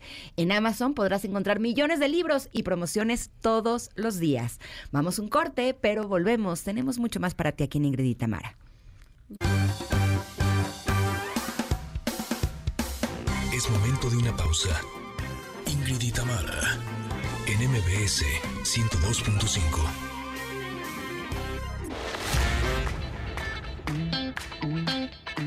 Ingrid y Tamara, en MBS 102.5. Continuamos. Estamos escuchando Give Me the Power de nuestros amigos de Molotov, una canción de 1996. No se siente como que hubiera pasado tanto tiempo. Es realmente increíble. Pero eh, queremos darle la bienvenida a Francisco Chambí. Él es director de MKT, de Needed Education, que vamos a hablar de un tema fundamental. Porque después de la pandemia nos dimos cuenta que nuestros niños pues es- han tenido mayor acercamiento a la tecnología en la educación. Pero ¿hasta qué punto eso puede ayudarlos a eh, potenciar sus capacidades? Bueno, pues justo hablaremos a profundidad de ese tema con Francisco. ¿Cómo estás, Francisco? Buen día. ¿Cómo estás, Ingrid? Un placer. Hola, Tamara, ¿cómo estás? Hola, hola, muy bien, Igualmente, Francisco. Oye, yo quisiera hacerte una pregunta. Yo soy mamá de tres y eh, independientemente de que yo soy malísima para la tecnología, puedo decirte que algo en mí, no sé si es generacional, está un poco peleado con eso, ¿no? Con la idea de que nuestros hijos la usen tanto, que usen tanta inteligencia artificial, porque en mi pensamiento, a lo mejor de, de tía de edad, siento que es como si les estuviera quitando cosas que, a mi parecer, podrían ayudar más a su desarrollo. No sé si me estoy explicando, pero yo siento que nuestra generación jugaba más en espacios abiertos, jugaba la pelota, hacíamos cosas con las manos, eh, manualidades, cosas que tenían que ver con nuestra creatividad. Y cuando se empiezan a integrar estas herramientas en la educación, siento que es como si dejáramos de utilizar esas destrezas y eso podría afectarnos eh, a nivel futuro. Soy la tía de edad, dime la verdad. Aquí estamos en confianza. No, ya lo sé, ya lo sé. Para mí es un sí, un sí y un no al mismo tiempo. Es como una respuesta rara que hay que dar en, en- en esta instancia. Si te pones a pensar, cuando nosotros éramos pequeños, salíamos a la calle, jugábamos en la calle y no había peligro para nada. Hoy eso cambió. Entonces Sí, sí. también los niños están encerrados y están adentro. Cuando éramos niños nosotros no teníamos computadoras en nuestras casas, o, o teléfonos celulares, o tablets, o lo que fuere. Si las hubiéramos tenido, seguramente hubiéramos usado esas cosas también nosotros de chicos. Entonces, me parece que comparar por ahí generaciones con cosas que pasaron hace claramente 10 años para ti, no tanto tiempo, eh, eh, seguramente eso eh, es difícil decir, cuando yo era chico jugaba de tal manera y ahora juegan distinto. Pasaron varios años, ¿no? De eso. Entonces, sí es un cambio generacional, sí es un cambio importante, un salto tecnológico, digo, la, la humanidad en estos últimos 40 años, que es altísimo y es muy grande.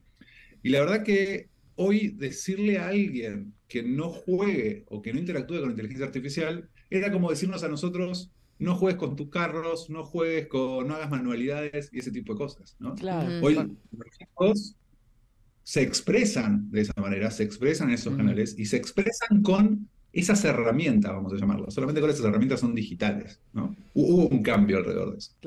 Francisco, eh, te saludo también con mucho gusto de, de hablar de este tema que en lo personal me apasiona mucho porque gracias a la tecnología es que podemos hacerlo así, de esta manera y te estoy viendo y no sé dónde te encuentres tú, pero puedo ver tu imagen y puedo escucharte y muchísima gente también lo hace. Entonces, agradezco mucho siempre los avances de la tecnología que nos dan eso, evolución.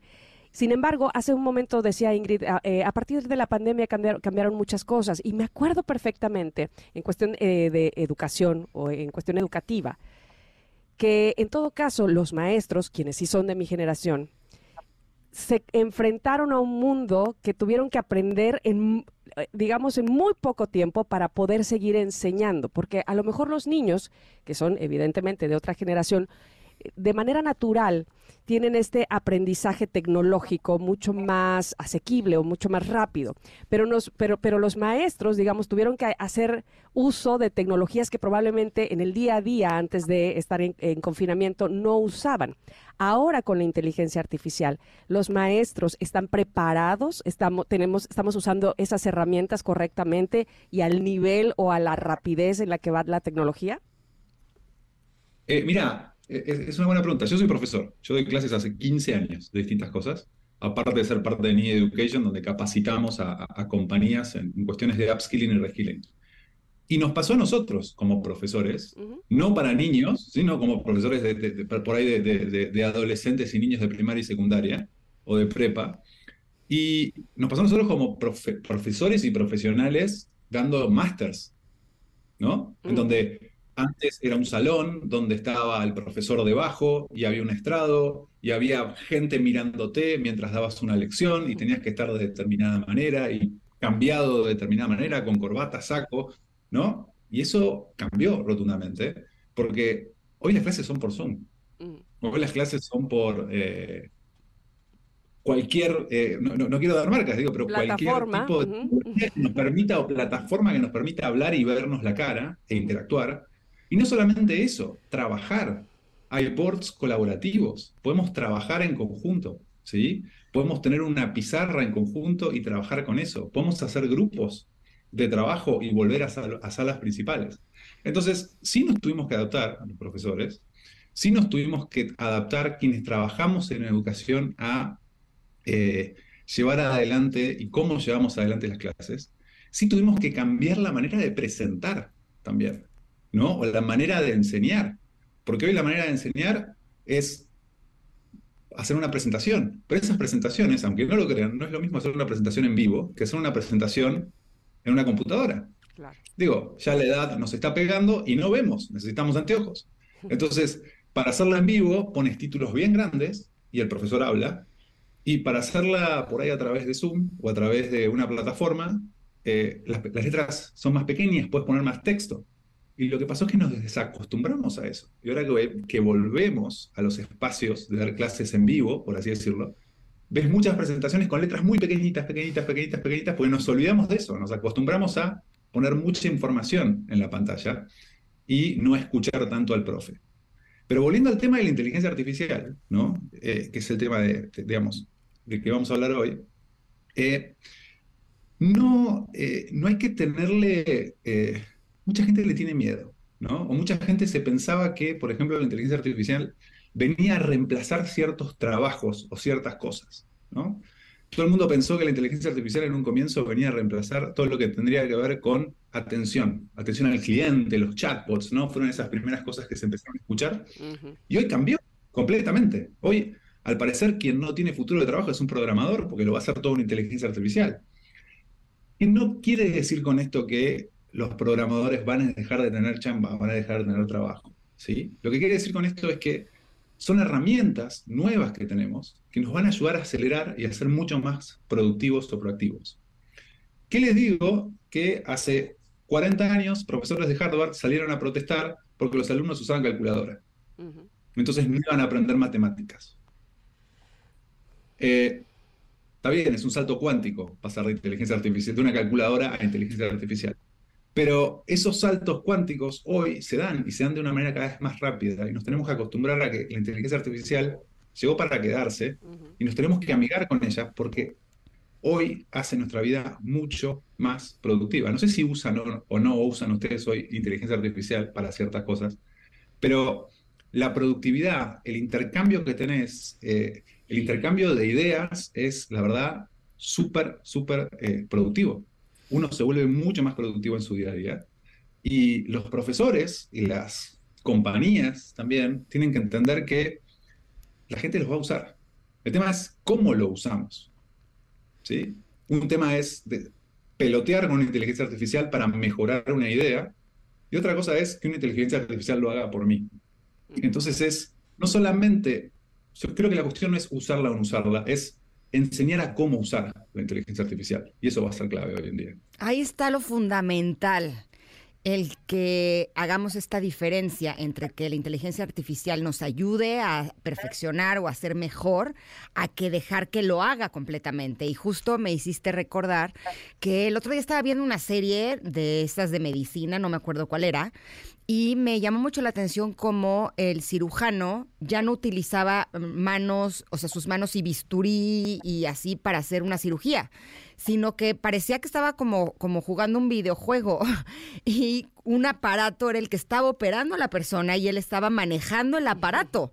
¿no? Para dar mayor precisión en cada uno de los movimientos, porque finalmente eh, una mano humana, bueno, pues puede cometer más errores ¿no? Que un brazo que está diseñado para hacer ciertos movimientos. Y me pareció como muy interesante, o sea, hasta qué punto usando esta imagen es como la inteligencia artificial puede ayudar a nuestros chavos en em, las materias que tienen que ver con la educación. Mira, eh, no solamente eso, sino que hoy desde Japón han operado gente en Estados Unidos con esos robots. Sí, sí. A distancia, directamente. Entonces, y, ese tipo de robots se usan para operaciones de precisión, operaciones de cerebro, operaciones que son, necesitas ser muy precisos. Imagínate meter tus dedos adentro del cerebro. No, no quiero llegar, no quiero llevar esa imagen a todos los que están escuchando, pero es hasta impresionante y hasta como rústico, ¿no? El tema. sí, me da esta risa, pero yo pienso, el cirujano estornudó y me mató. ¿No? O sea, somos humanos. O sea. Habrá que preguntarle a un cirujano, ¿no? Si eso pasa o no pasa. Pero, eh, cuando, cuando hablamos de, cuando hablamos de, de, gente, eh, y no solamente de niños, ¿sí? Entiendo que por ahí mucha la, preocupación es, ¿qué van a hacer los niños? ¿Cuál es el futuro de los niños? También nosotros, en nuestro día a día, como trabajadores, como personas que hacemos cosas, ¿no?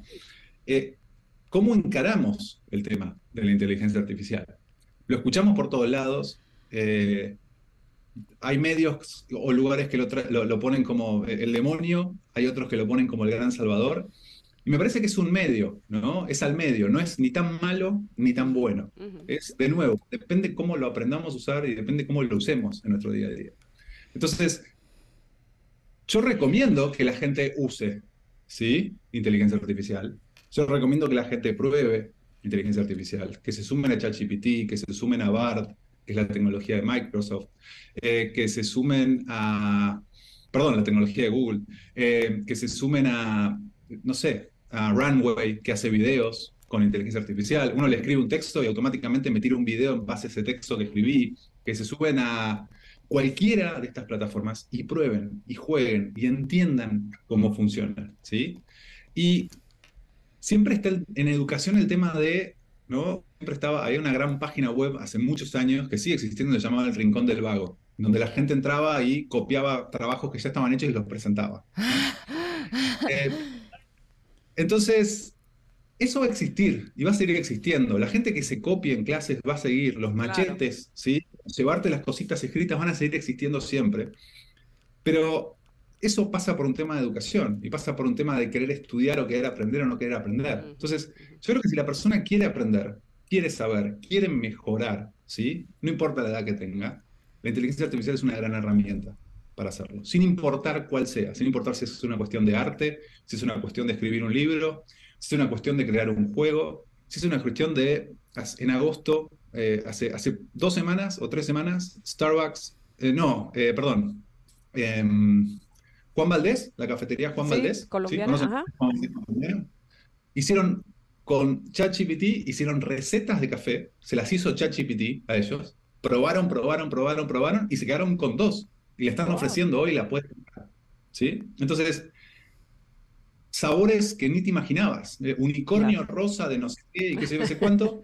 Terminaron quedando con dos de esos y hoy los están usando. Entonces, me sirve para eso. Me sirve para agilizar procesos, para llegar más rápido a conclusiones, para llegar más rápido a ideas. Eh, y no, no hay que verlo tanto como eso, ¿no? Como hacer trampa. Estás haciendo trampa porque estás usando esta herramienta. No, sé usar una herramienta. Entonces, Exacto. también es hacer trampa buscar en Google. Es hacer trampa también. ¿No? De acuerdo. Me parece Es- que no. se la da, pero ¿Cómo lo usamos? Y sobre todo, ¿cómo enseñamos a usarla para que sea productivo y funcione? lejos de estigmatizarla o de eh, recriminarla, usarla a nuestro favor, como hemos venido haciendo con la tecnología desde siempre, básicamente. Así es que yo te quiero agradecer muchísimo, Francisco, que hayas estado con nosotros. Sin duda alguna es un tema muy profundo que, que da para muchos, muchos programas. Ojalá que podamos repetir la entrevista contigo. Te agradezco. ¿Dónde más te podemos localizar? Nos pueden encontrar no solamente a mí, sino a Needed, a Needed Education. Nos encargamos de hacer upskilling y reskilling de, de- de- en compañías, ¿no? Lo que hacemos es generar eh, nuevos puntos de vista cómo hacer las cosas y entre ellas es eh, cómo usar inteligencia artificial adentro de las empresas y las compañías. Así que los invitamos a, a visitarnos en nuestra página web y en nuestro LinkedIn. Te agradecemos muchísimo que hayas estado con nosotros, Francisco Chambí, director de MKT de Needed Education. Te mandamos un abrazo enorme. Gracias. Y Muchísimas gracias. Gracias. Hablando. Adiós. Bye. Bye, bye. Gracias. Oye, Ingrid, ¿estás de acuerdo que tú eres el pilar de tu casa, verdad? Sí. Yo estoy de acuerdo con eso. Y muchas sí. veces te dejas a lo último, Ah, ¿no? y tu energía y atención están en todos, aquí y allá, y a veces descuidamos nuestro estado de salud. Totalmente de acuerdo, Tam. Así pasa. Sí. ¿Verdad? Bueno, pues este es el momento de cambiar esa situación, ¿eh? Tenemos el derecho a vivir tranquilas, tenemos que procurarnos para seguir siendo el pilar de nuestras familias. Totalmente de acuerdo, Tam. Por eso invitamos a todas las mujeres que nos están escuchando a hacer una cita hoy mismo en Laboratorio Médico Polanco. Ellos tienen distintos estudios preventivos para checar tu salud y detectar cualquier anomalía a tiempo. Laboratorio Médico Polanco y tu doctor pueden valorar en conjunto la salud de tu cuerpo con una serie de estudios especializados para la mujer. El perfil hormonal completo que te ayuda a medir tus niveles hormonales, que es Mujer LMP Q45, que se especializa en detectar el cáncer cervical o mamario. Y además, la mayoría de sus estudios incluyen una química sanguínea de 45 elementos, con la que también puedes conocer el estado de salud de tu sistema cardiovascular. Porque tienes el derecho a vivir sana y eres lo más importante en tu vida. Actúa a tiempo, actúa hoy. Recuerda, chécate hoy y vive tranquila. Puedes hacer tu cita en lmpolanco.com o llamar al 55 50 80 19 10. Te lo repito, 55 50 80 19 10. Y también es importante que sepan que pueden aprovechar porque sí abren este viernes 15 y además tienen la promoción del 10% de descuento en check-ups y perfiles todos los viernes. Ahora que si lo prefieren, pues también pueden ir el sábado 16 porque también va a estar abierto. Ya lo sabes, lmpolanco.com o al 55 50 80 19 10. ¿Listo? Vámonos al corte, vámonos porque tenemos invitados, muy buenos invitados, como hemos tenido desde el inicio del programa. Así es que quédense porque tenemos eso y más para ustedes aquí en Ingrid y Tamara, en MBS. Es momento de una pausa. Ingrid y Tamara, en MBS 102.5.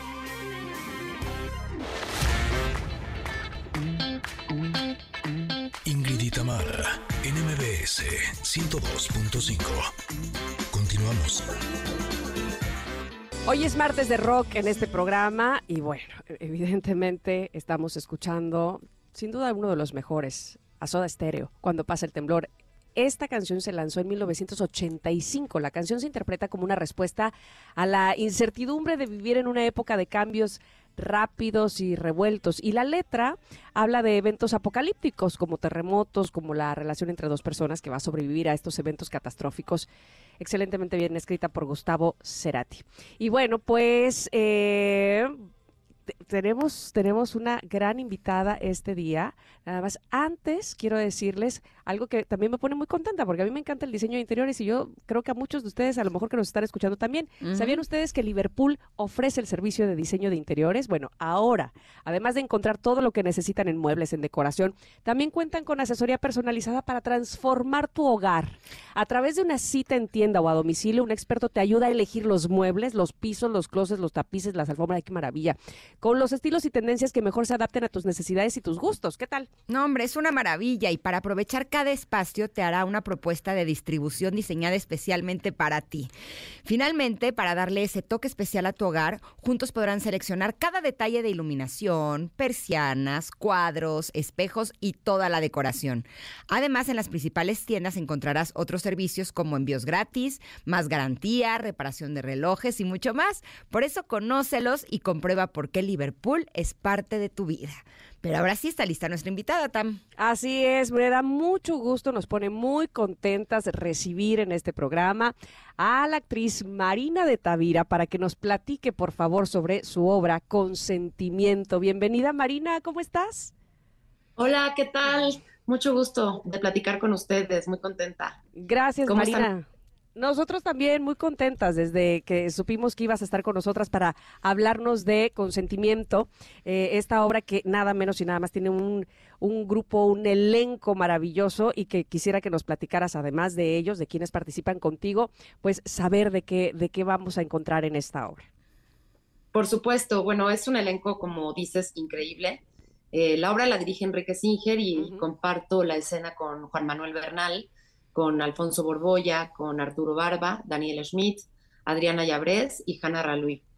Y es una obra que trata sobre un grupo de amigos y amigas abogados y abogadas, casi todos y todas ellas, eh, y, y- y versa alrededor de cómo este grupo de parejas, porque también son parejas y amigos y amigas, eh, lidia un poco con lo primero que vemos es un caso de violación con el que están tratando y, y la manera que hablan de este suceso en privado, cómo realmente les importa mucho más que sea un, un- un- casi un partido de tenis entre abogados, a ver quién gana, más que realmente la búsqueda de la justicia o de la verdad. Y entonces pone sobre la mesa la pregunta de si la ley alcanza a ser justa o si verdaderamente busca la verdad, valga la redundancia. y luego también plantea el, con- el con- consentimiento en otra área, que es el área más privada de sus vidas, sus vidas de pareja, cómo, cómo van destruyendo poco a poco sus relaciones íntimas y cómo también se pone en juego ahí la pregunta sobre el consentimiento eh, y cómo también es, de- es a veces más difícil de discernir entre más íntima la relación es que cuando se trata de un asunto de violación entre extraños o, entre, o, cuando se utiliza la fuerza, como en las relaciones de pareja o conyugales se vuelve más difícil de esclarecer qué fue lo que pasó, ¿no? Un poco es esta la situación, es un espejo algo incómodo sobre la sociedad que somos, sobre cómo a veces llevamos nuestras relaciones personales o cómo nos expresamos de ciertas cosas en- entre, entre amigos y en reuniones y fiestas, sobre cosas que son muy serias para algunas personas y como para otras se vuelven casi un deporte, ¿no? Cuando hablaste de que se habla de un caso de violación, sentí Sí. este golpe interno que sentimos las mujeres cuando escuchamos incluso esta palabra. Pero cuando sé que esta obra se llama Consentimiento, se me revolvió un poco el estómago.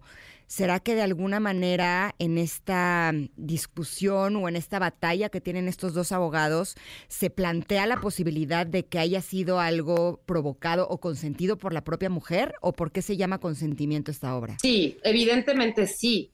Eh, es decir, lo que va a alegar siempre la parte que defiende al acusado es que hubo consentimiento, Claro. que es lo que normalmente se hace, ¿no? Hicimos toda una investigación y, y, bueno, dimos incluso con un documental maravilloso que habla sobre, bueno, no maravilloso, terrible, pero muy bien hecho, sobre cómo incluso a veces ciertas víctimas eh, de violación que denuncian estos casos acaban siendo después culpables por haber hecho una falsa acusación, entre comillas, porque se deduce que hubo consentimiento y se le implica y Ujú. acaban teniendo que aceptarlo ellas porque las confunden. Un poco pasa esto en la obra, ¿no? Como, como este, esta, esta cosa que hace a veces pues la parte que defiende al acusado de, de eso, de, de- de dar por hecho que hubo consentimiento, esta palabra que ahorita es tan importante que pongamos sobre la mesa y que discutamos, ¿no? Dos cosas. Primero, de- decir que me parece a mí que todo surge a partir de normalizar todas las situaciones. Entonces, a partir de que todo está normalizado, inclusive las víctimas dudan de si eh, es normal o no lo que, lo que pasaron y si tendrían o no que denunciarlo. Entonces yo creo que por ahí va, ¿no? Este asunto de eh, esto se ha hecho siempre. eh, esto.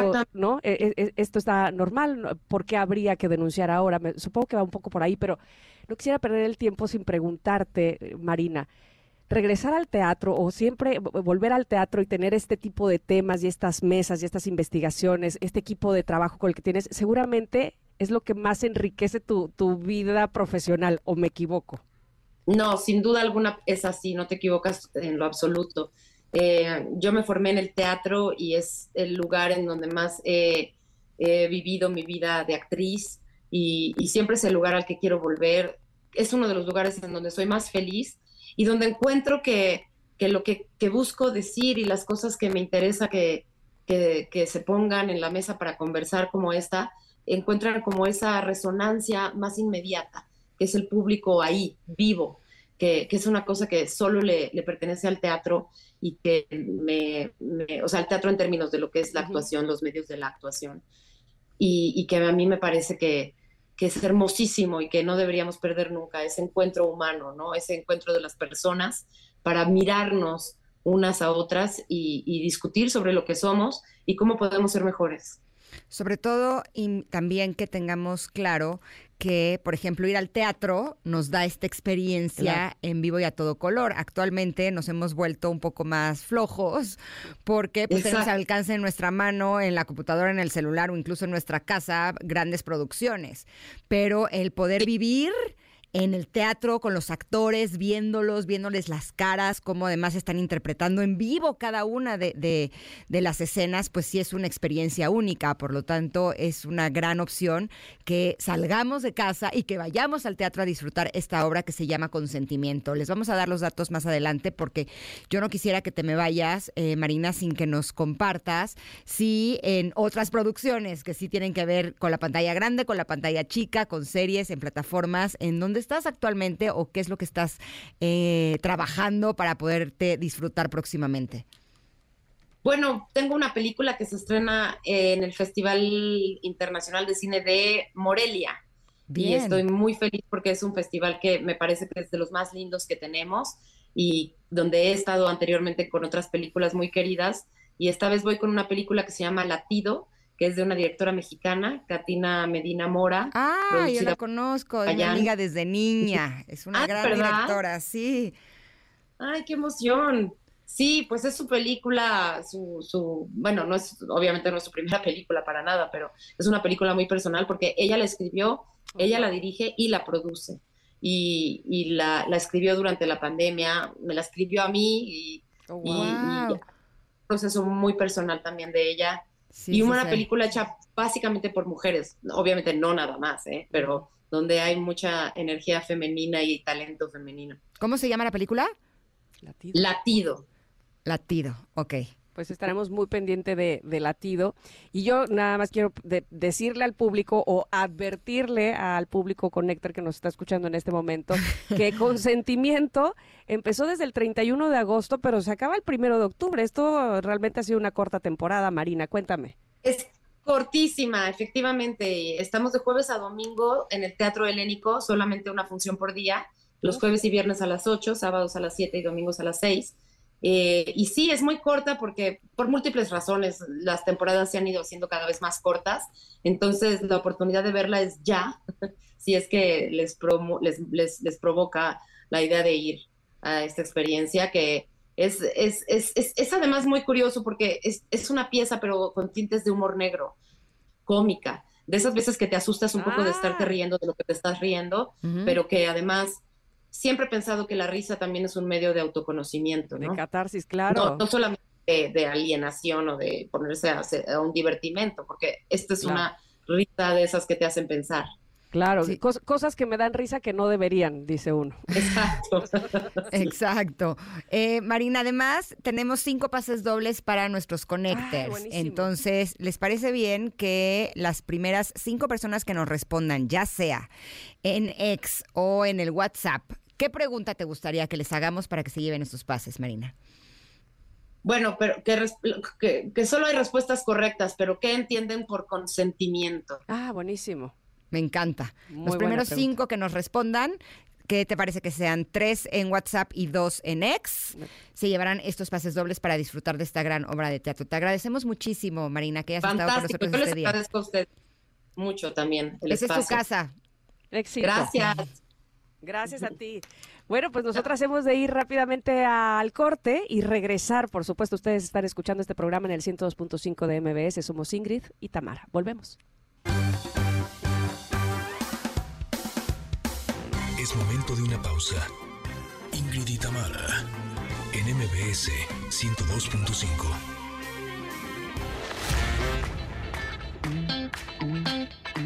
Ingrid y Tamara, en MBS 102.5. Continuamos.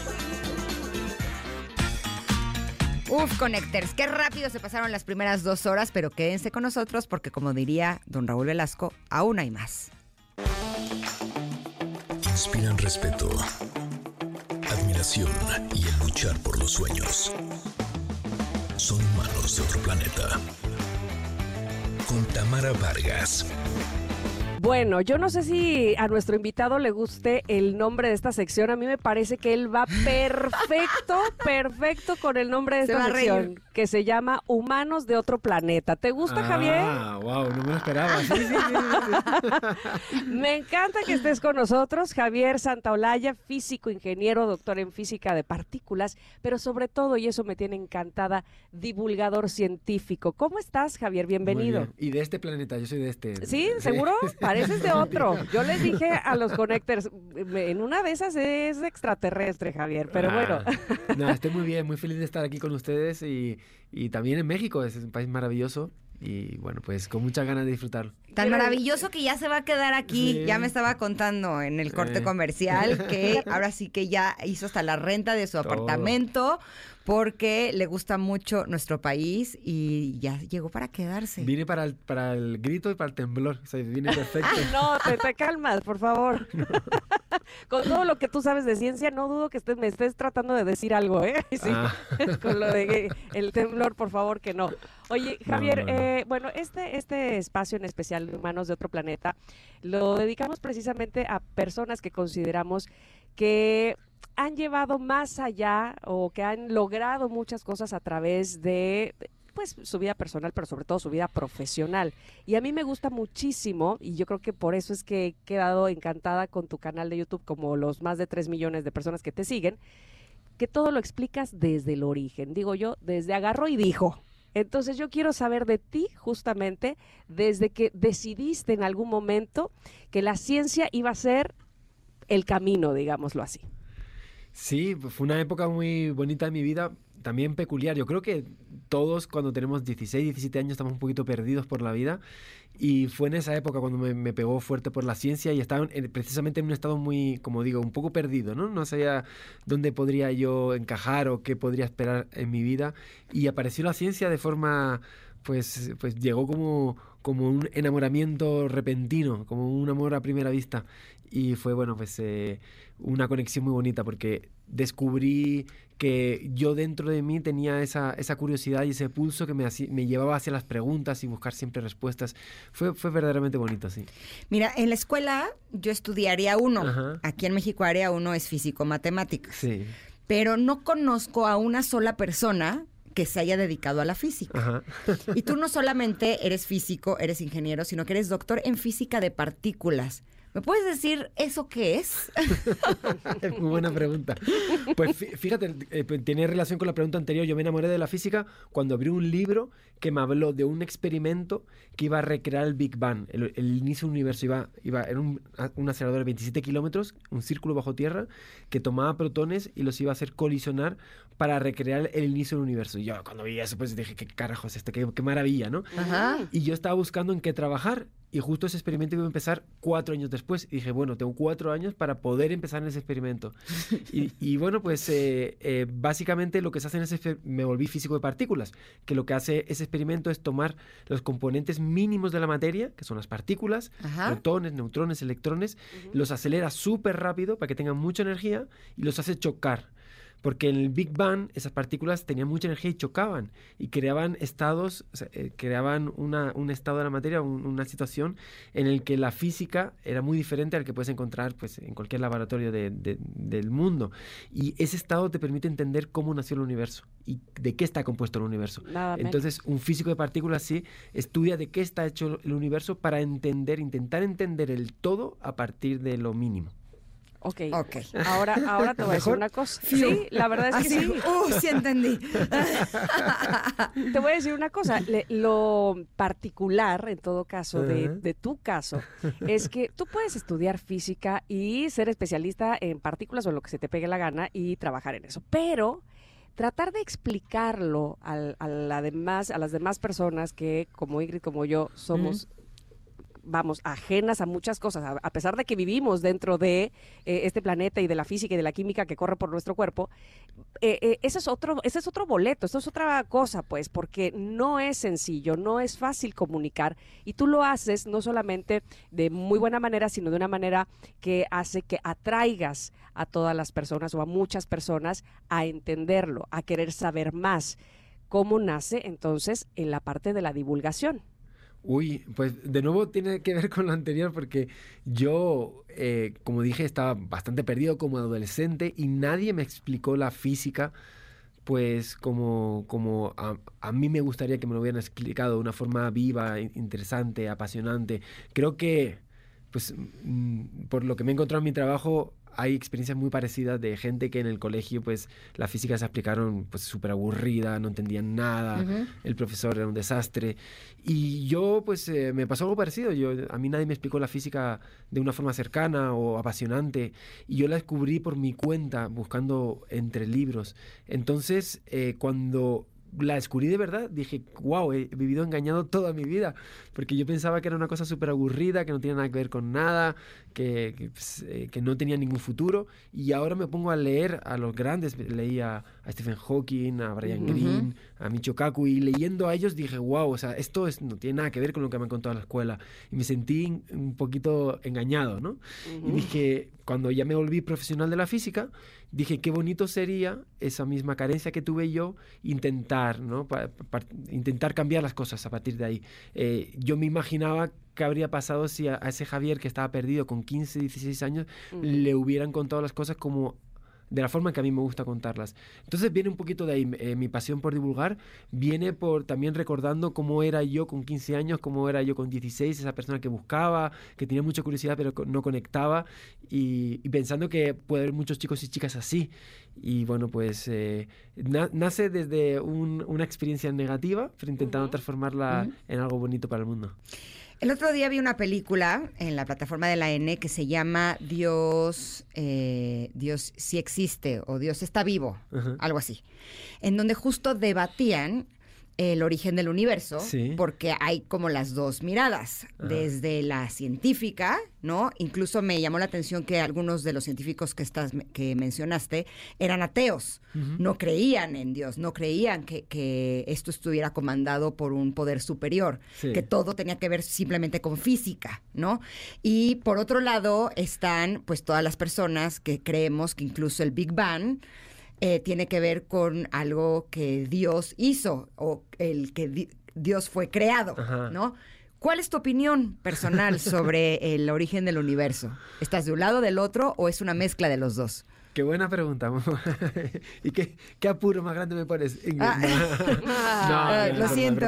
No, es, me encanta hablar de estas cosas porque creo que hay una percepción equivocada del asunto, en el sentido de que son dos ámbitos que no son contrarios, eh, sino no son ex- excluyentes para nada, sino que, que hay muchas formas de, de entender la ciencia y de vivir la espiritualidad, la religiosidad y, tus propias creencias. En ese sentido yo al respecto soy muy tolerante y creo en el entendimiento entre las dos esferas, la esfera personal espiritual y la esfera científica más eh, centrada en el conocimiento físico-científico.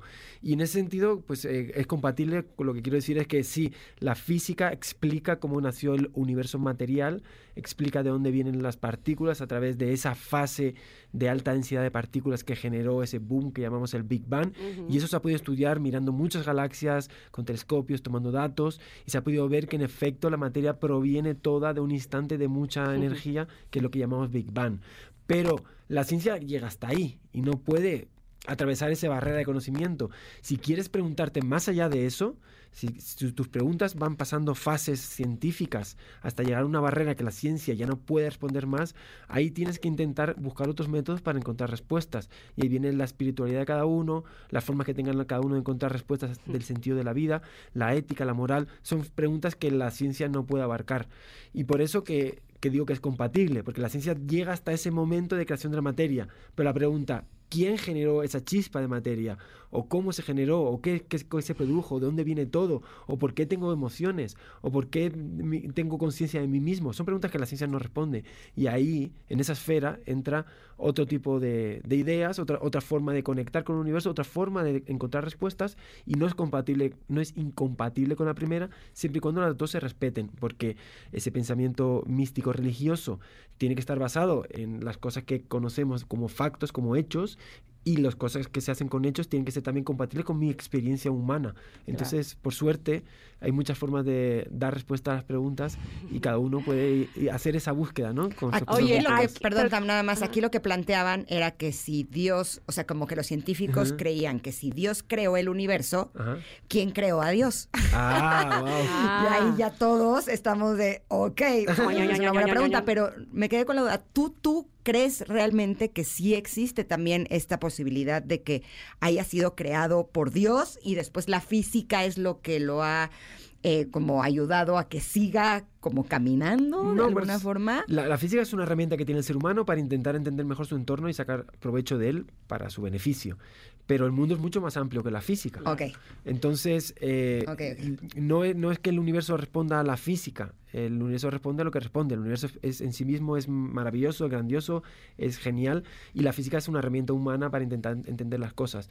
¿Qué creó el universo? Las preguntas, ¿quién creó a Dios y todo eso? Ya entramos en la esfera filosófica, y ahí, ahí puedes tomar 20.000 filósofos clásicos, modernos, que te cuentan, pues, desde el punto de vista eh, nihilista o ateo, y hay otros que, bueno, pues establecen a Aristóteles un dios eterno, infinito, que no, no, necesita ser creado, un primer motor. O sea, hay muchas ideas que hacen que la ciencia y la filosofía o la religiosidad, la espiritualidad puedan ser compatibles. Hay que ser humilde también con todo esto porque muchas veces en la ciencia se percibe esa sensación de que se sabe todo y que eh, se domina todo. Y, creo que es un mensaje muy engañoso. Ay, qué bonito que lo dijeras así. Ahora imagínate que este, mi hija hubiera tenido una respuesta como la que le acabas de dar, que mi hija Giovanna a los cuatro años, este, le dije, la maestra de, de, religión le dijo, el mundo lo creó Dios en siete días, y ella que acababa de aprenderse así completamente la teoría del Big Bang, porque estaba tan emocionada de saber cómo se habían creado los planetas, se levantó y dijo, ajá, ¿y el gas y el polvo? Le preguntó a la maestra y la maestra no supo qué decirle, pero imagínate que hubiera tenido esta respuesta, ¿no? Básicamente. Y es que cuando somos niños, eh, estarán de acuerdo conmigo, surgen sí, así de manera espontánea y genuina todas estas preguntas, ¿no?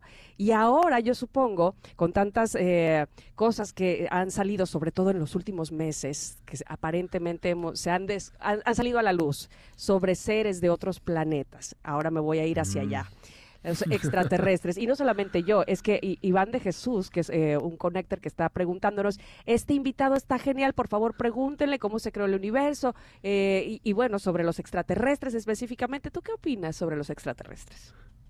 Otra pregunta. Mira, te, queremos exprimir de aquí al minuto 30. Estamos haciendo así una... O sea, tenemos ocho minutos para exprimir. Estamos sacando todo tu jugo. así. ¿Quieres agua, de hecho? Así. para que te Pero bueno, Está bien, básicamente, está bien. sencillita la pregunta. Sí, sí. Bueno, primero quiero comentar que los niños son fantásticos como, como eh, una práctica de, de preguntas y respuestas. Hacen preguntas maravillosas. A mí me encanta hablar con niños. Sobre el tema de los, de los extraterrestres. Bueno, primero, ovni significa objeto volador no, no identificado. Entonces, ovnis, si hay montones, pues cada vez que ves algo y no sabes lo que es, pues es un ovni. Claro. Y eso ahí no hay discusión, no hay problema, no hay duda, y no hay, no hay más misterio. Con respecto a, a qué implica ese objeto volador no identificado, pues hay muchas hipótesis. Hay cosas que no se pueden entender y muchas veces se pueden explicar a través de fenómenos atmosféricos, meteorológicos. Muchas de esas cosas que han visto raras, fotografías, se pueden explicar a través de procesos de la atmósfera, muchos. Otros, pues corresponden, y se ha podido ver, a, a, mm, técnica militar o tecnología que desconocida por, por los ciudadanos. Y luego, obviamente, siempre quedan posibilidades como hipótesis, creo que es una hipótesis pues, que no, no, se, no se puede descartar así como así, de que pueda ser tecnología que no sea humana, que sea extraterrestre. Bueno, es una hipótesis, Ujú. como una hipótesis no confirmada, porque no hay nada, no hay, a, a día de hoy no hay nada que eh, hay- hayamos podido comprobar que, que no, no corresponde a este planeta, o sea, que mm, de momento no se sabe nada, es por lo tanto una hipótesis, pero es una hipótesis muy interesante y es científica, porque en efecto vivimos en, en un planeta que gira alrededor de una estrella, donde se han dado unas condiciones propicias para que se genere eh, lo que llamamos vida, que no es más que una forma, una forma de química muy especial, pero entendiendo que es una forma de química muy especial, pero que eh, cuenta con elementos básicos del universo, podría darse en cualquier otro, otra estrella de esta galaxia. En esta galaxia hay 100.000 millones de estrellas, pero hay 100.000 millones de galaxias, solo en el universo visible. Quiere decir que las probabilidades de que haya otro lugar donde se den las condiciones similares a este planeta, donde de forma espontánea surja la química de la vida, pues eh, no se pueden menospreciar. De hecho, creo que hay un consenso científico, o diría que la mayor parte de los científicos te diría que lo más probable es que exista vida fuera del planeta Tierra. Claro, ahora la cuestión es, ¿esa vida puede llegar a la Tierra? Pues no es fácil porque está muy alejada de nosotros, pero no se puede dar por imposible. Así que es una cuestión que, que es científica, que se estudia. Hay institutos enteros por todo el mundo de científicos con doctorados que investigan acerca de lo que se llama exovida o vida más allá de- del planeta Tierra, que es un tema que está súper en, en boga. Para mí es la mayor pregunta de la ciencia actual y la más importante porque cubre muchas áreas y, y por lo tanto es que es, pues, es una pregunta que además trasciende lo del laboratorio y nos llega al alma, ¿no? Es una pregunta que queremos entender por propia espiritualidad, por conocernos a nosotros, por entender más y por lo tanto es una pregunta interesante que eh, no tiene respuesta actualmente. Lo siento. Ok. Yo tengo una, a ver A si ver. esta sí tiene respuesta. Espero. ¿Cómo ya sí espero. ¿Cómo explicaría Ah. un doctor en física en partículas Sí. la existencia de algo que no tiene partículas? Como por ejemplo el alma o un fantasma, todo esto que es más sutil. ¿Tiene explicación científica o no? Pues la realidad es que, eh, de nuevo, con... Respira. ok. Bueno, parece que está haciendo la tesis, o sea, mostrándonos su, su- su tesis aquí. Somos un poquito curiosas, lo siento. Está, bonita la curiosidad. Vamos a ver cómo salgo de esta ahora. Eh, pues eh, si tomas las, eh, las leyes de la física y las ecuaciones y las partículas fundamentales del cosmos, no hay ninguna forma de con ellas eh, dar una explicación a los fenómenos paranormales como fantasmas o espíritus. O sea, con, con los libros de física en la mano no hay ninguna manera. De nuevo surge la pregunta, ¿y el alma, no? Pues eh, ¿se puede explicar con la ley de, de la física? Tampoco. Se ha encontrado nada que dé con una experiencia subjetiva humana a través de la, de la física de partículas. ¿Qué ocurre? Que también es verdad que hay muchos fenómenos que, que se llaman epifenómenos que surgen a partir de de sistemas muy grandes que la física de partículas no puede explicar. Así, así lo explico bien. Por ejemplo, el- la temperatura. Una partícula, un protón, no tiene temperatura. La temperatura es un fenómeno colectivo que depende de que haya mil partículas interaccionando y ahí surge de repente la temperatura. Pero si tú tomas una partícula, ¿qué, qué- qué- en- qué temperatura tiene un electrón? Es una pregunta que no tiene sentido, porque es un epifenómeno, es algo que surge a partir del colectivo. Entonces, ¿puede ser el alma un proceso que surja del colectivo de muchas partículas? Un electrón no tiene alma, ni tiene ninguna propiedad que pueda asemejarse a algo que genere alma. Pero ¿será que miles de millones de millones de millones de esas partículas conjuntamente interactuando den lugar al alma? Es una posibilidad que defendería un científico que cree que todo está hecho de, de física, de materia. Pero luego es verdad que por el camino de la filosofía te encuentras otras visiones por las cuales la física no es capaz de dar cuenta de fenómenos como el fenómeno de la conciencia o el fenómeno del alma. Entonces, las dos visiones y muchas más intermedias son posibles. La física no es capaz de cerrar esta cuestión y en función de con quién te encuentres, te podría decir una cosa u otra, porque es un, un tema que está todavía abierto. Ah, salió muy Otra- bien. ¿eh? otra cosa más abierta, Oye, esta. mira, te voy a decir algo. Ahora me parece algo que, más que relajadito. voy a ir con algo más relajado, Vamos a ver. efectivamente. Voy a ir con algo más relajado porque, bueno, a pesar de que hay muchas preguntas y que nuestros connectors, como llamamos a nuestra audiencia, Sí. este, tienen preguntas para ti y que por supuesto te las haremos llegar.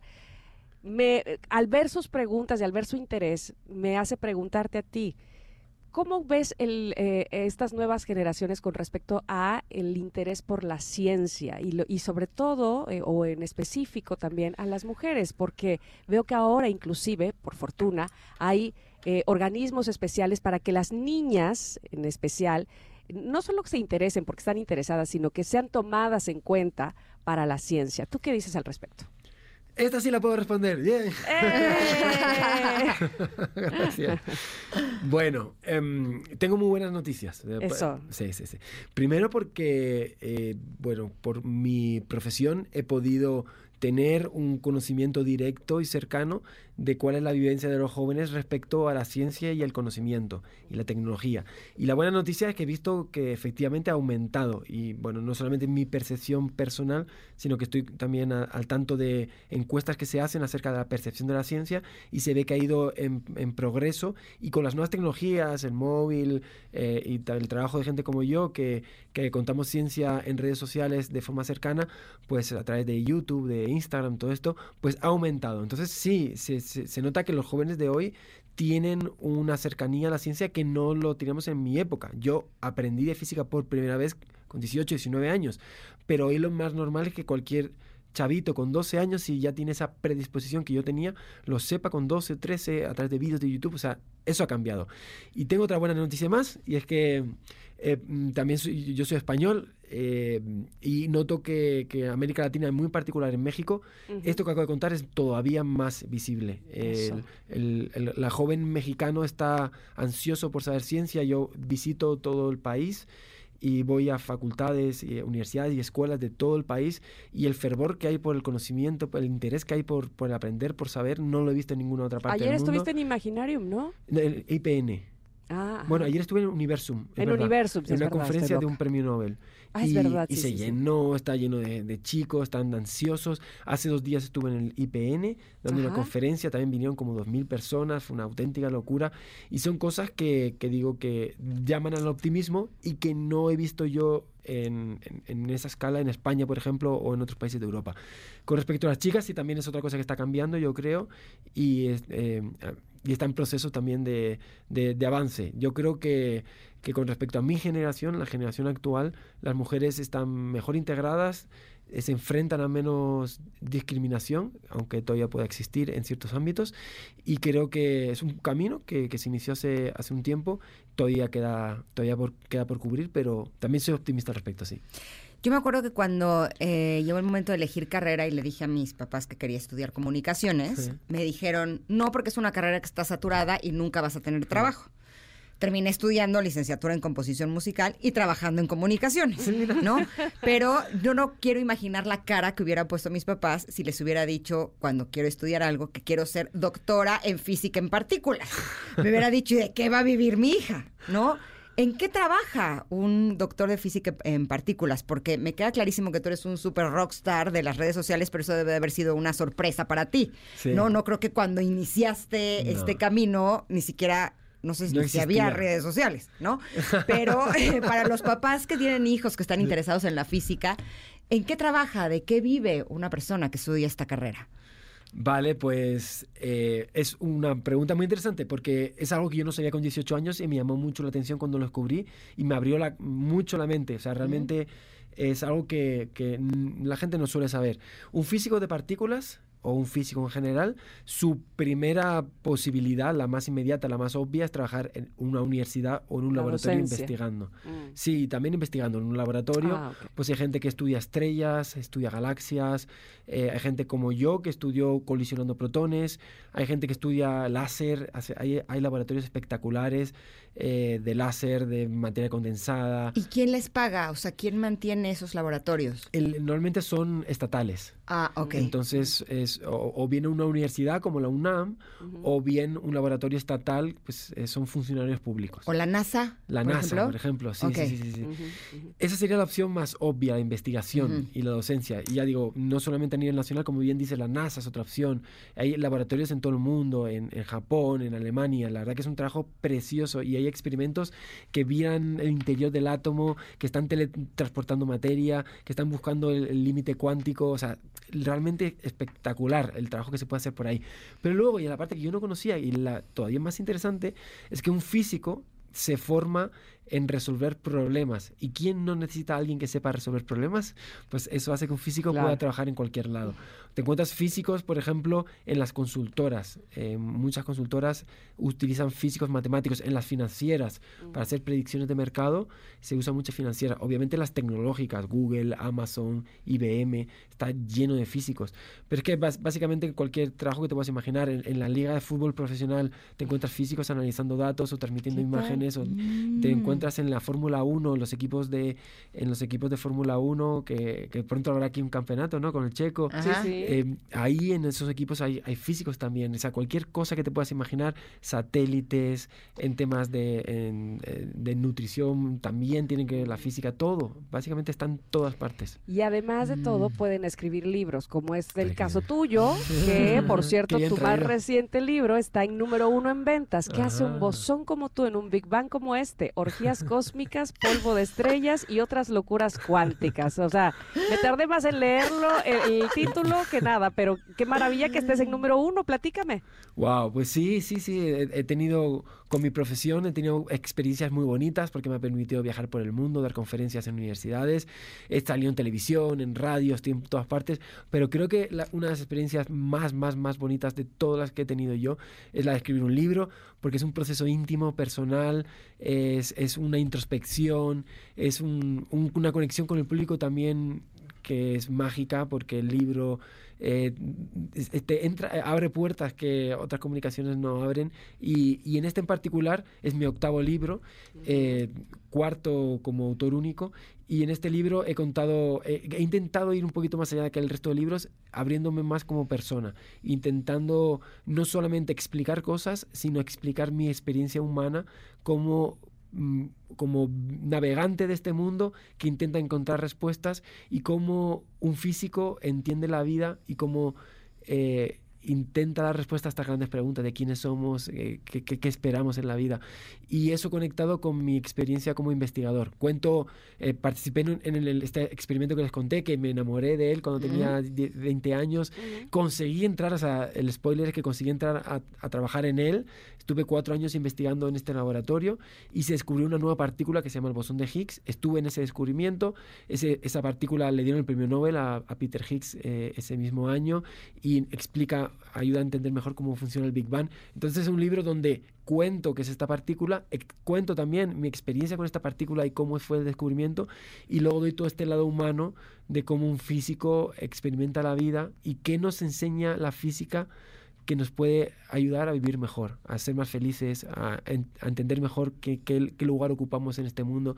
Es, también un recorrido acerca de la experiencia de vida que pueda tener un físico. Y bueno, pues el libro ha sido muy bien acogido, la verdad estoy súper feliz de, de- de- de cómo la gente lo está disfrutando y bueno, pues les animo a que lo descubran, que se atrevan a abrirlo porque es una aventura.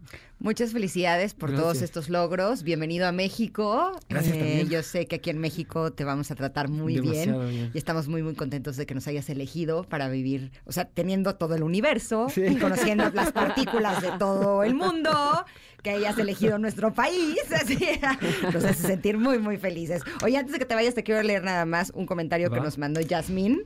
Que dice, pregunta para su invitado. Sí. ¿Cuál debería de ser la medida de guapura? ¿En Javis o en Santa Olayas? Santa Olayas. Santa amable.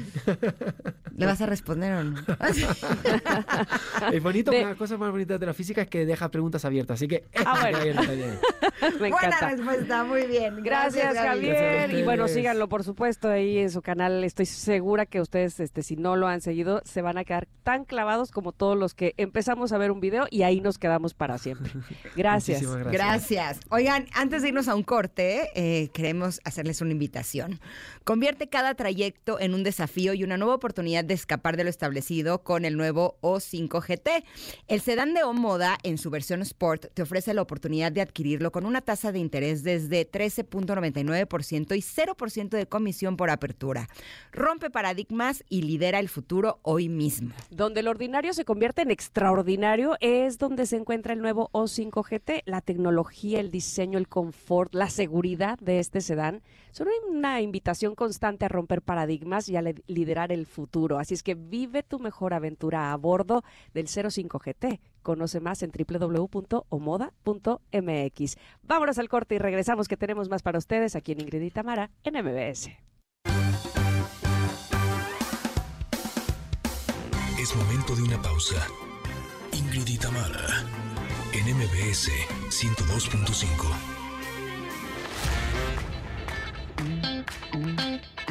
Ingrid y Tamara, en MBS 102.5. Continuamos. Martes de covers, estamos escuchando Llueve sobre la ciudad, De rock, ¿no? ¿Qué dije? de covers. Ay, yo sé a Ingrid. ¿Por qué digo de covers? Ya es la como tercera vez que me pasa eso, ¿estás de acuerdo? Porque te gustan los jueves de covers, ya me di cuenta. Es, es mi día favorito, Sí, debo sí, de sí, sí, decir, pero sí lo tengo presente, o sea, mi, o sea, sí pensé este martes de rock, pero a la hora que lo digo, digo otra cosa. Te traiciona. Chale, bueno, Te, me te traiciona ¿no? el gusto. Te traiciona Me traiciona el gusto, exacto.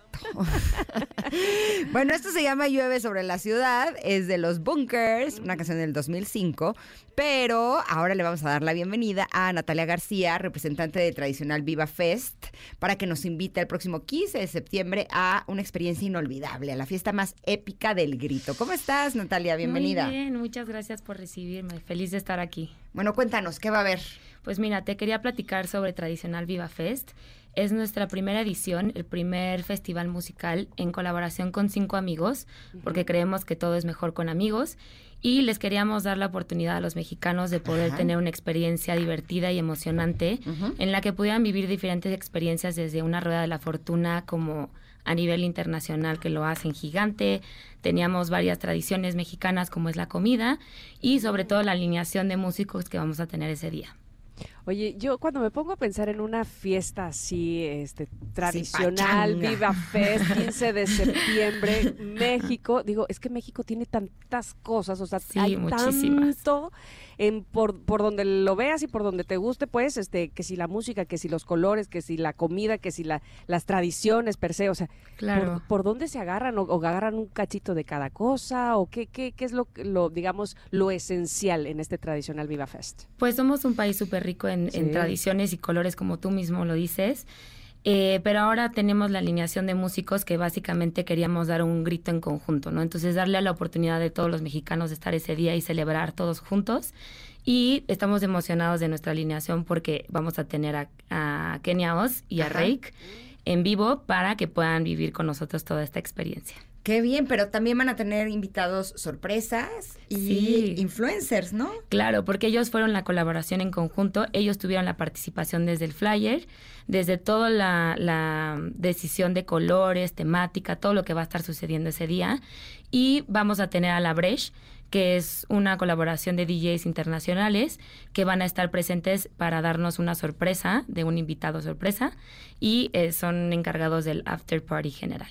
Oye, pero a ver, entonces cuéntanos, si yo, si nosotros queremos ir, ¿dónde se adquieren los boletos, los pases, los tickets o, cómo le hacemos? Van a poder encontrar los boletos en Fiverr y en nuestras redes sociales desde 890 pesos el boleto general y 2 mil pesos el, el boleto VIP. Ok, este Viva Fest es el 15 de septiembre. El 15 de septiembre. ¿Dónde y a qué hora hay que llegar? es en el ¿Cómo de qué hora a qué hora es la invitación? Ahí. Es en el Parque Bicentenario, es súper accesible de poder llegar ahí y los esperamos desde las 6 de la tarde hasta las 2 de la mañana. Perfecto, pues yo creo. ¿Abren las puertas a las la seis? familia. Sí, así es. Ok. O sea, que ¿A partir de qué edades podemos llegar? Pues mira, queremos hacerlo para mayores de edad Ok. y para que lo puedan celebrar en amigos, en conjunto. Ok, ok, entonces ese es bien- un dato bien importante porque luego Sí. se nos da que los niños no tengo dónde, vamos a Claro. llevarlos. y Bueno, en este momento a partir de mayores de edad. Exacto. Perfecto. La buena noticia, Connectors, es que tenemos cinco pases dobles para ustedes. Eso. Así es. Los vamos a regalar por WhatsApp. Los primeros que nos escriban y nos contesten. ¿Qué pregunta te gustaría que les hagamos, Natalia? Pues yo creo que está interesante que les puedan preguntar cómo es que les gustaría celebrar este 15 de septiembre con amigos. Va. Ay, qué buena pregunta. Yo, se me ocurren varias respuestas, pero bueno, yo no, yo no participo, así es que ustedes conecten. ¿Por qué 50 no? Pues Tú también yo, eres VIP de Ingrid quiera, y Tamara. Voy a ir, no voy a quitarle los pases a los connectors, voy a ir. Entonces bien, solo que ustedes sea por eso. pueden participar al 55 78 65 1025 o también lo pueden contestar por nuestro ex en arroba Ingrid Tamara MBS. Natalia, algo que se nos esté pasando decirles a todos los radioescuchas. Pues básicamente que ahí los esperamos, estamos muy emocionados de recibirlos y van a ver la fiestota que vamos a hacer. Eso. Perfecto, muchas gracias. Gracias. Natalia. Y aquí las invitaciones no paran, ¿eh? Porque ya estamos a pocos días de que inicie también el evento mueblero más importante del año, Expo Muebles de Europe. Déjanos contarte de qué se trata porque está buenísimo. Va a haber 10 mil metros cuadrados. Sí, imagínate 10 mil metros cuadrados llenos de muebles y colchones de gran calidad y en tanta variedad que seguro encuentras algo para ti. Y es que en la Expo se congregan los 100 mejores fabricantes de todo México, trayéndote sus precios directos y sin intermediarios. O dicho de otro modo, todo a precio de fábrica. Ahí va otra vez. Todo a precio de fábrica. ¿Qué Oigan, tal? Además, además, además, tendrán facilidades de pago. Tendremos facilidades de pago hasta 18 meses.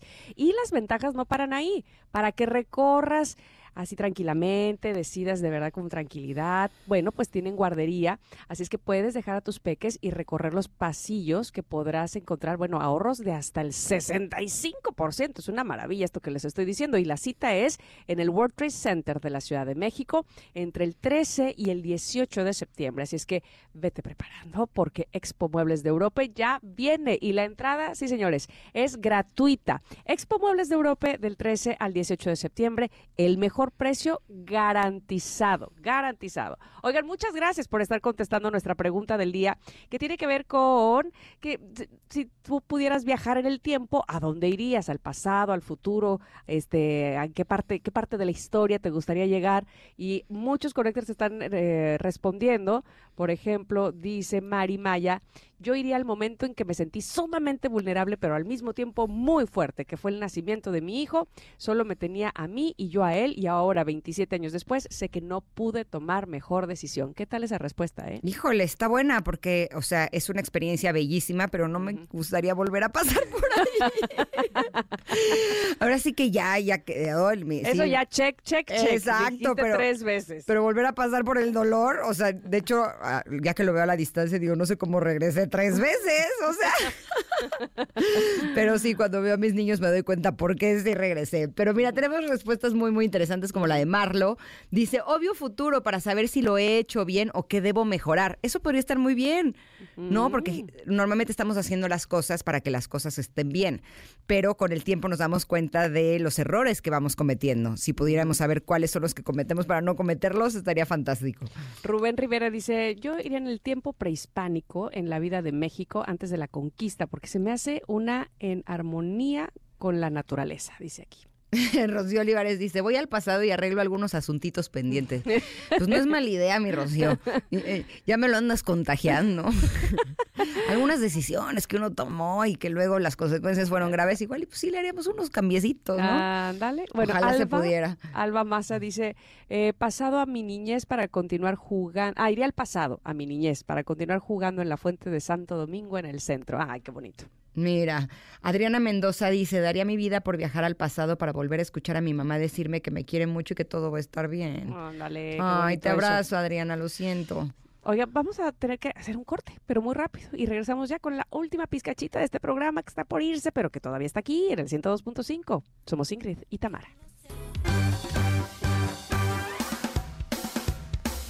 Es momento de una pausa.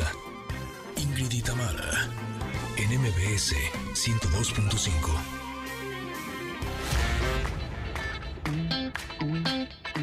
Ingrid y Tamara, en MBS 102.5. Continuamos. Mientras tanto, cuídate. Ay, me encanta. Y que te bendiga Dios. Mira esto, no hagas nada malo que no hiciera yo. ¿eh? ¿Qué tal ese consejo que nos da Alex Lora? que además hoy viene muy bien con nuestro martes de rock, decirles a ustedes, queridos connectors, que nuestro amigo Alex Lora, sí, el ícono del rock en español, nos ha mandado para ustedes una guitarra Babylon autografiada por él.